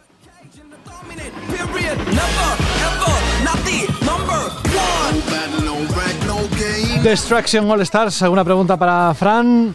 o ya con lo que ha explicado es suficiente. Si no, estad atentos a lo que estará ya publicado cuando escuches este programa, el número 23 de la octava temporada de Banda al Radio, en la web. Bueno, Fran, descansa, te puedes tomar, iba a decir, un, vaso de agua. Sí, efectivamente es lo que ha sonado al principio del programa, no lo ha escuchado nuestros oyentes, pero agua no era, creo. A no ser que sea agua encabronada, es decir, agua, agua con gas. Más o menos, era baratita, ¿eh? ¿Te has dejado algo por contar? No, ¿no? No, no, simplemente eso, que si ya estáis suscritos a PlayStation Plus y tenéis una PlayStation 5, pues dale una oportunidad. Claro, claro, claro. Bueno, quien hay que dar una oportunidad siempre, porque no se sabe si va a aparecer o no, pero nosotros siempre le abrimos las puertas, es ah, Dani Paredes. Ah, te has quedado, pensabas que iba a ser Rubén Mercado, ¿eh? Y Dani está pensando, ¿pero qué está diciendo este? ¿Qué, qué, qué pastillas ha tomado? No, no, era Rubén. Es que como estaba atento y estaba a punto de hablar. Hola, Rubén. Muy buenas, ¿qué tal? ¿Cómo estáis? ¿Has visto cómo estamos hoy? A tope, Estamos mal, ¿eh? ¿eh? Muy bien, ¿eh? Estamos mal, estamos mal, sí, sí, sí. Es, es la primavera que está llegando, queda un mes y medio, pero ya se deja notar, la sangre altera y estamos así un poco todos eh, más para allá que para acá. Bueno, ¿tú estás bien? ¿Todo bien? Sí, viendo el nivel estoy de puta madre, sí. para lo que tú eres, ¿no? Exacto. ¡Vámonos!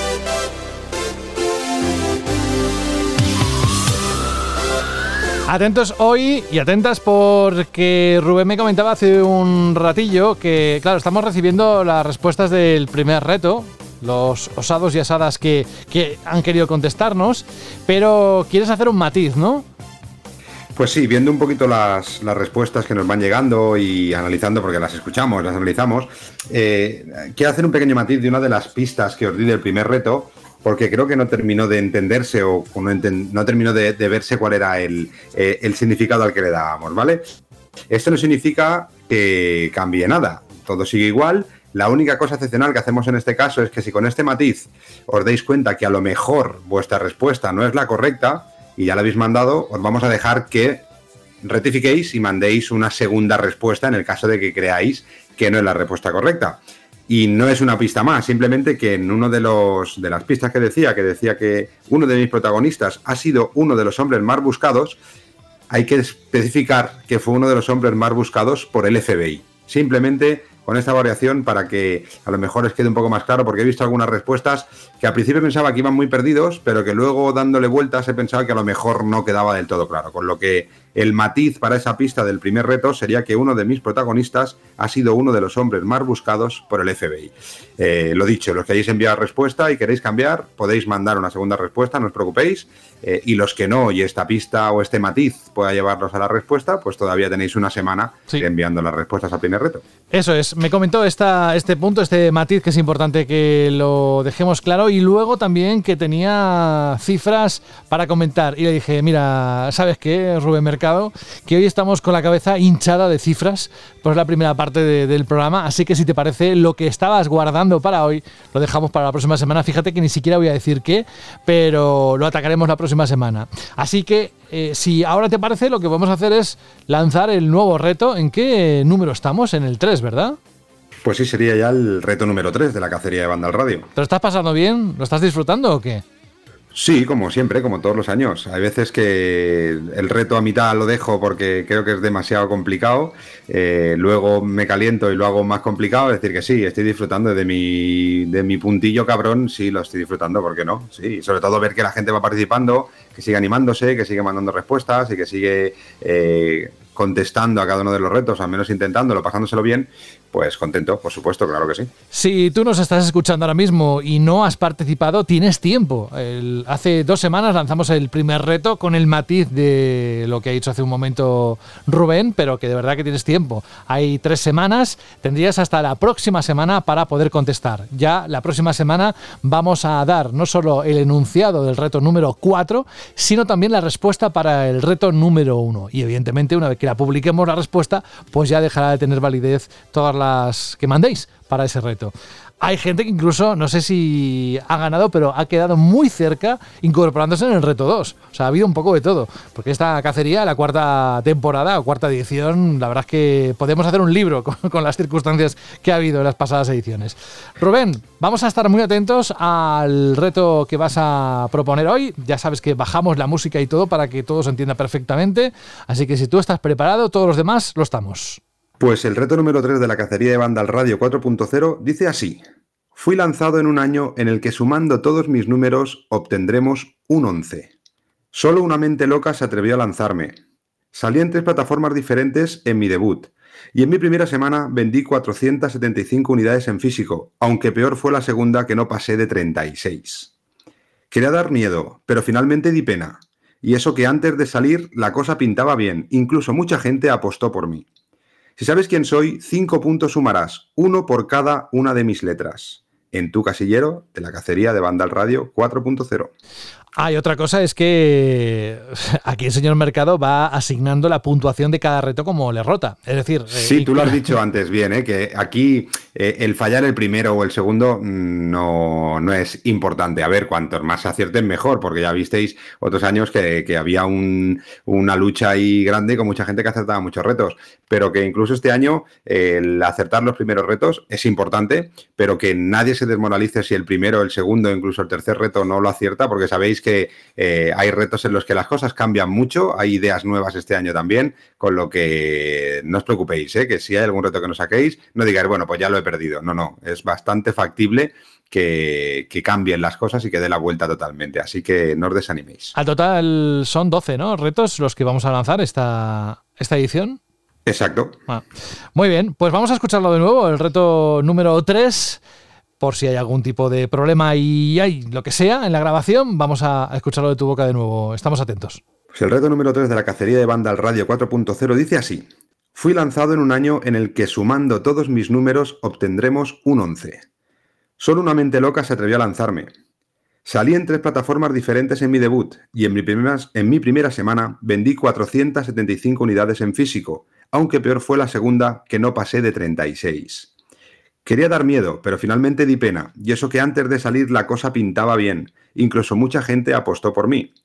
Si sabes quién soy, cinco puntos sumarás, uno por cada una de mis letras, en tu casillero de la cacería de Banda Radio 4.0. A mí me encantaría que hubiera un vídeo de making of de no, no, este, este reto es demasiado duro, no lo, lo voy a meter, ¿sabes? De todas las temporadas porque fliparían la de vueltas que das para poder hacer estos retos.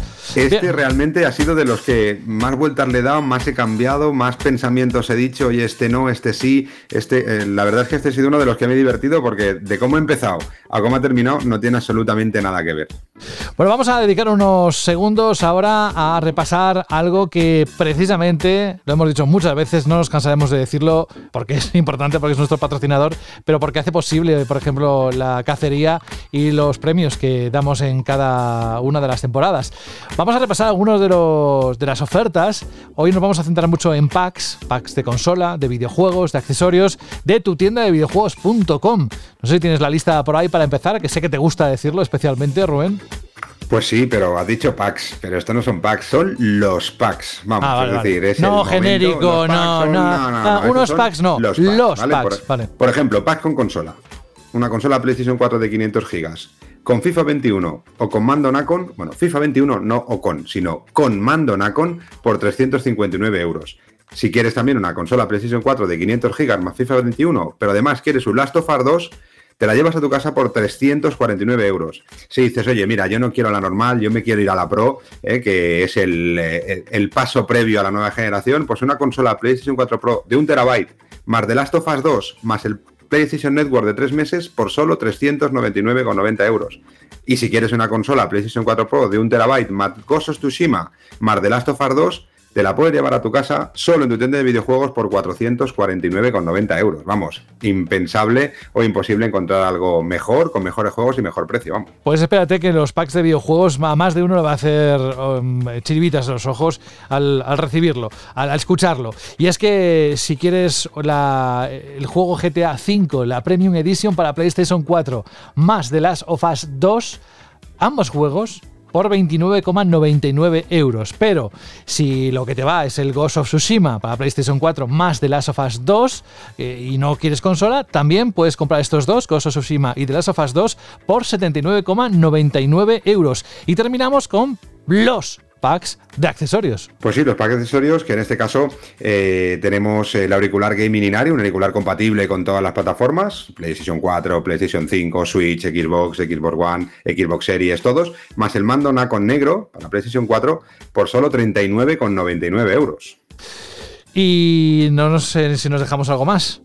Pues nada, lo que, nos, lo que decimos siempre, esto es un pequeño resumen de lo que vais a poder encontrar en tu tienda de videojuegos.com, la página web de videojuegos online que tenéis que escoger y estar atentos a sus redes sociales, Ay, ay, ay, eh, ay. Que, que, bueno, que ahí estaréis informados en todo momento y cada día, pues con nuevos lanzamientos, con nuevas promociones, con la puesta a la venta también cuando les llegan más unidades de PlayStation 5 que duran segundos, pero que son de los poquitos que lo avanzan en sus redes sociales. Es decir, que estaros atentos y conectaros, que es gratis además, a las redes sociales de videojuegos.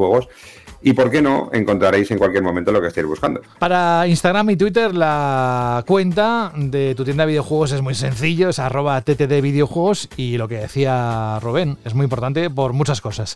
Vamos a, a pasar a otra parte del programa, pero no sé si nos quieres acompañar. Como esto no te lo he preguntado, te lo pregunto ahora delante de todos. ¿Qué quieres hacer? ¿Te quieres quedar hasta el final o dices adiós con la manita? Bueno, me quedo, me quedo un ratito y así os sigo escuchando es, eh, esta parte del programa que tanto me gusta. Venga, a ver cómo bailas esto. Dale, Rubén, vamos.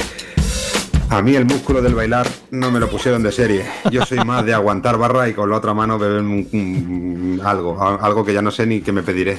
Sí, a lo sí. mejor cuando vaya a pedir algo ya ha pasado de moda con el, todo el tiempo que llevo sin salir. Y la, Pero te- bueno, y la técnica de la aproximación. Vamos a dejarlo ahí. Venga, gracias, Rubén. hace mucho tiempo que no Ya, aproximo ya, ya. nada, José. Ya, ya. Bueno, vamos a que la sintonía ya está diciendo que estamos con la chile pregunta y no quiero robarle ni un segundo de protagonismo porque se le ocurre muchísimo cada semana.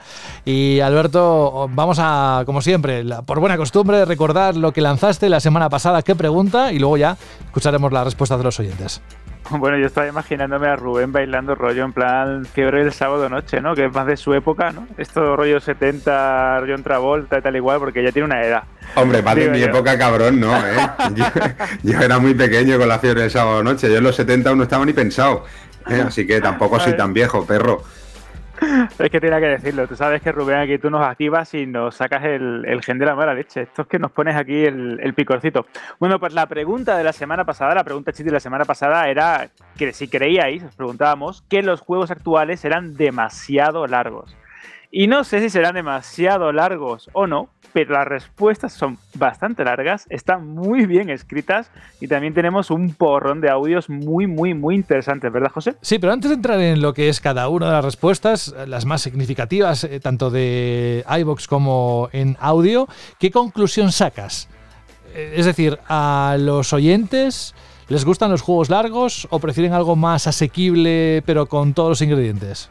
Pues fíjate, creo que como comentábamos hace unos cuantos programas, el tema del tiempo y de cómo lo distribuíamos, qué momento lo escogíamos para jugar, creo que la gente empieza también esto ya, empieza a estar cansada bastante de esos juegos de 60-80 horas con misiones crónicas y es algo que se ha repetido muchísimo tanto en audios como en, como en respuestas. Vamos a empezar por la de Manuport 3, que la tenemos en iVoox. El, gran Manu. claro, que dice lo siguiente, buenos amigos de Vandal, sobre la pregunta de esta semana, a mí personalmente no me importa que un juego dure 5, 30 o 100 horas, siempre y cuando esa duración esté justificada argumental y jugablemente. Alargar la duración artificialmente en base a secundarias y búsquedas clónicas me parece una tomadura de pelo al jugador, pero paradójicamente lo que el consumidor percibe como esa tomadura de pelo es que un producto de 60, 80 euros, si no dura un mínimo de horas, pues si no son tediosas, ahí se quedan. Creo que, la solución sería eliminar de raíz el relleno absurdo de los videojuegos y ajustar el precio de las novedades en función del tiempo de entretenimiento que ofrezcan. Aunque está claro que eso no va a pasar. Un saludo y nos oímos mañana mismo. Y ahora, si te parece, José, vamos a continuar con los audios de Viejo Gamer y de Spinai. Hola amigos de Vandal, soy Viejo Gamer, que llevaba mucho tiempo sin dejarme caer por aquí, porque, bueno, he sido papá hace poquito y ahora tengo muy poquito tiempo. Pero bueno, respecto a la Shirley pregunta, esta semana a mí sí me parece que alargan hoy en día demasiado los juegos. Eh, por mucho que me gusta a mí un juego, siempre empiezo diciendo, venga, me lo voy a hacer al 100%. Cuando ya llevo muchas horas, bueno, la, la historia y lo justito. Y al final me cuesta hasta terminar la historia, de tantísimo que los alargan. También es verdad que siempre sale algún otro juego que se cruza por medio y como somos así de ansias, pues queremos jugarlo a todo. Pero bueno, venga, un gran abrazo y seguid así. Muy buenas chicos de Vandal, soy Spi9 y ya me he animado a hacer un audio después de comentar. Y bueno, con respecto a la Shirley pregunta, desde mi punto de vista me gustaría que los, los juegos fueran más cortos. Actualmente sí veo algunos que están muy pasados de horas. No sé si por justificar, justificar precio o algo, pero la verdad es que juegos entre 10 y 20 horas, una ventana así, a mí me gustaría mucho más. Luego, si los tiempos de desarrollo se acortan o el precio ayuda a que baje, pues sería ideal y que no tengamos estos problemas como con Cyberpunk y demás, temas de crunch y demás con eh, actualizaciones de lanzamiento, parches y todo eso. Bueno, no me quiero alargar más. Muchas gracias y hasta luego.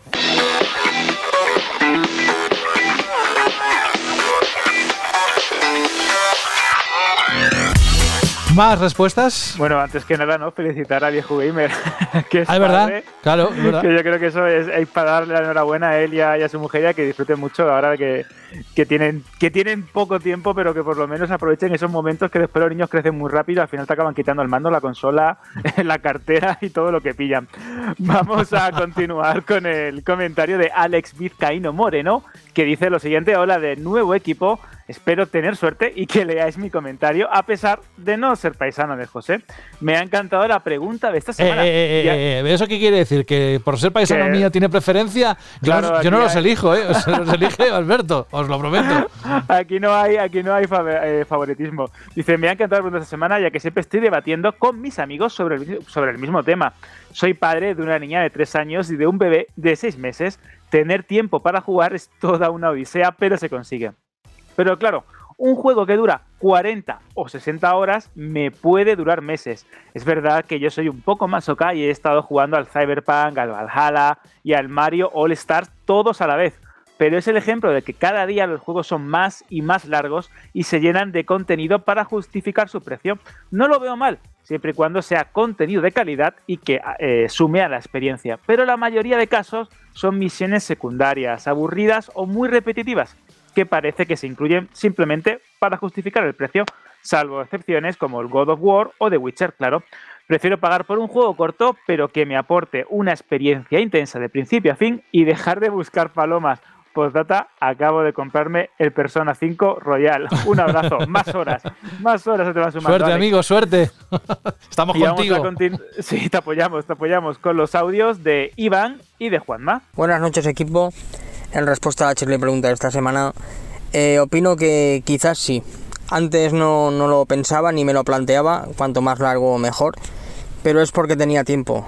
Ahora, ahora actualmente no, no lo tengo. Soy caminero y el fin de semana en casa puedo pasar 24 horas, como mucho 45, y entonces no me da tiempo de absolutamente nada. Así que cortos, concisos y a otro. Hola amigos de banda, aquí van. Bueno, respecto a la chili pregunta de esta semana, pues yo pienso que los juegos eh, está bien que sean largos siempre y cuando estén justificados, siempre y cuando tengan una buena base, una buena historia y un diálogo que, que atrape y enganche.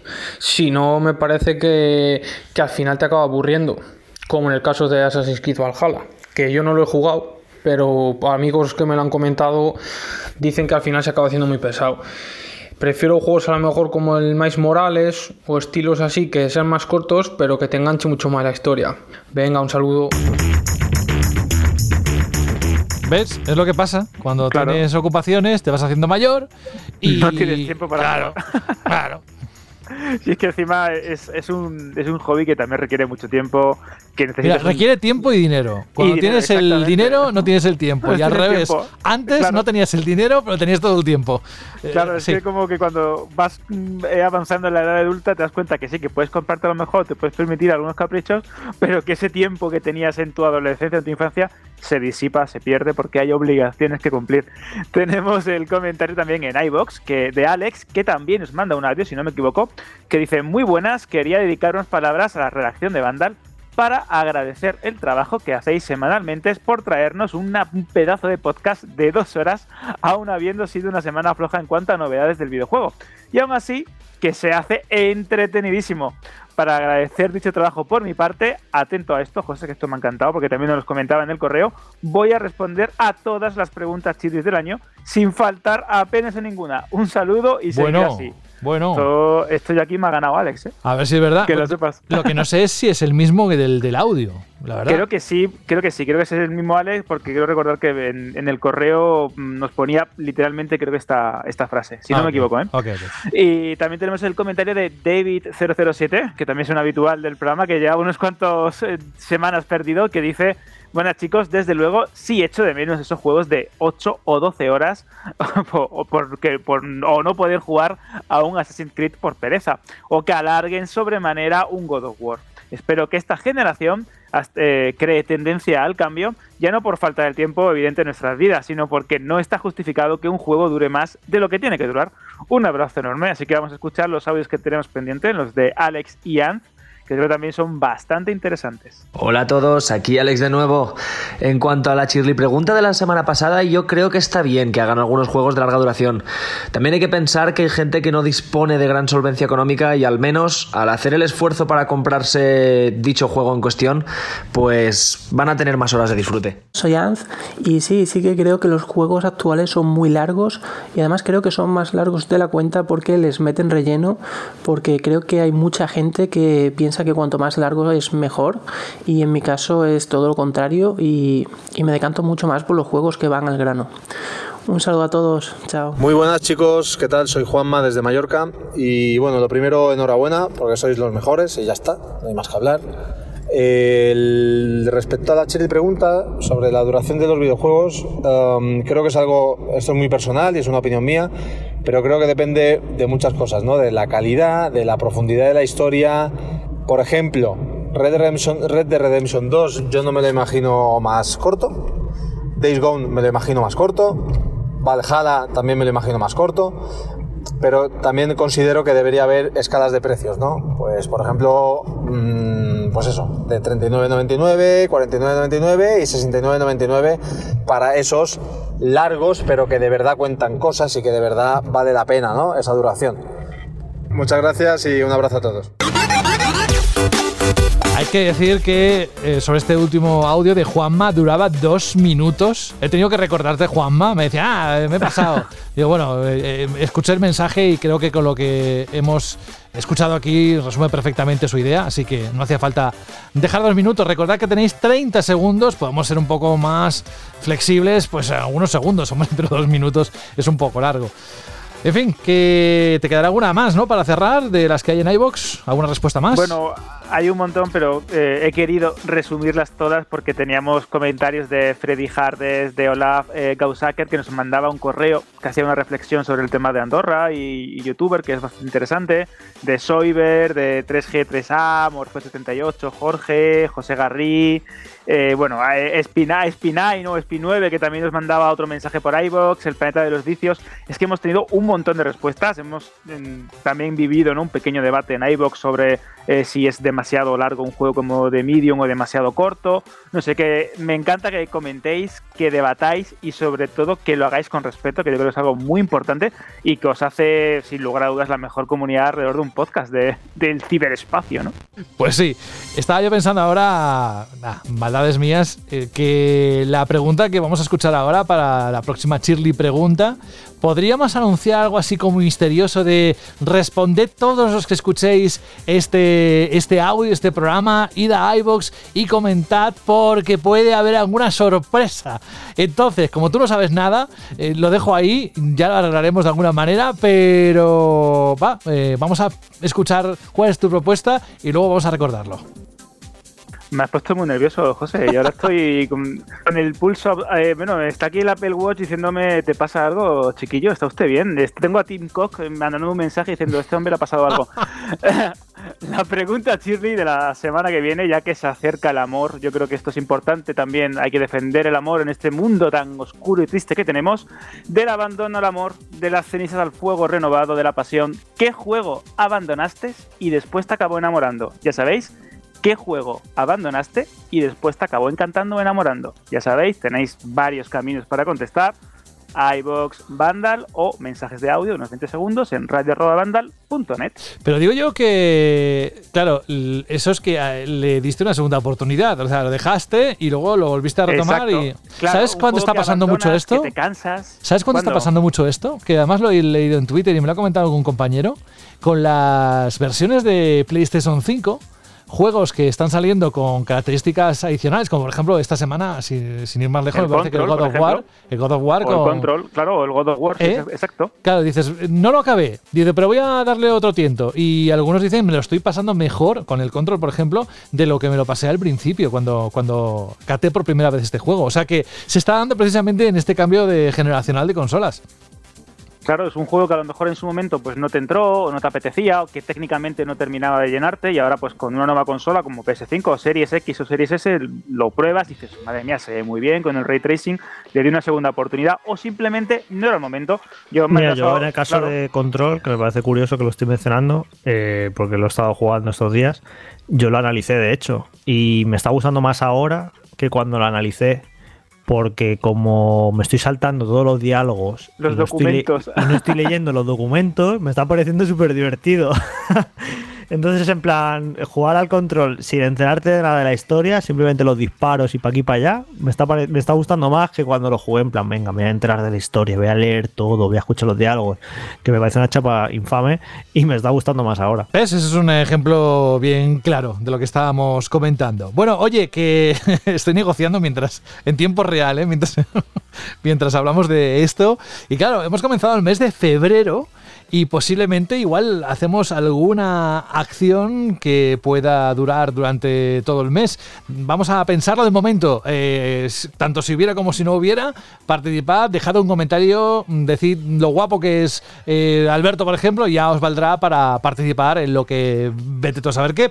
Vamos a dejarlo con un halo de misterio grande y por mi parte creo que poco más, ¿no? Eh, la Shirley pregunta, lo has dicho todo ya. Nos queda la parte final de irnos, ¿no? Claro, ya nos queda despedirnos, ¿no, José? Nos despedimos más que, yo que sé, José Luis Moreno, ¿no? Que- Pero tú te, quieres- despide pero tú te mucho. quieres ir.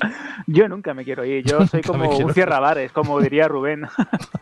Bueno, vamos a la sintonía de salida. Nos vamos a ir, por supuesto, con una canción. Ahora enseguida vamos a escuchar la petición que nos hacía David de Guadalajara.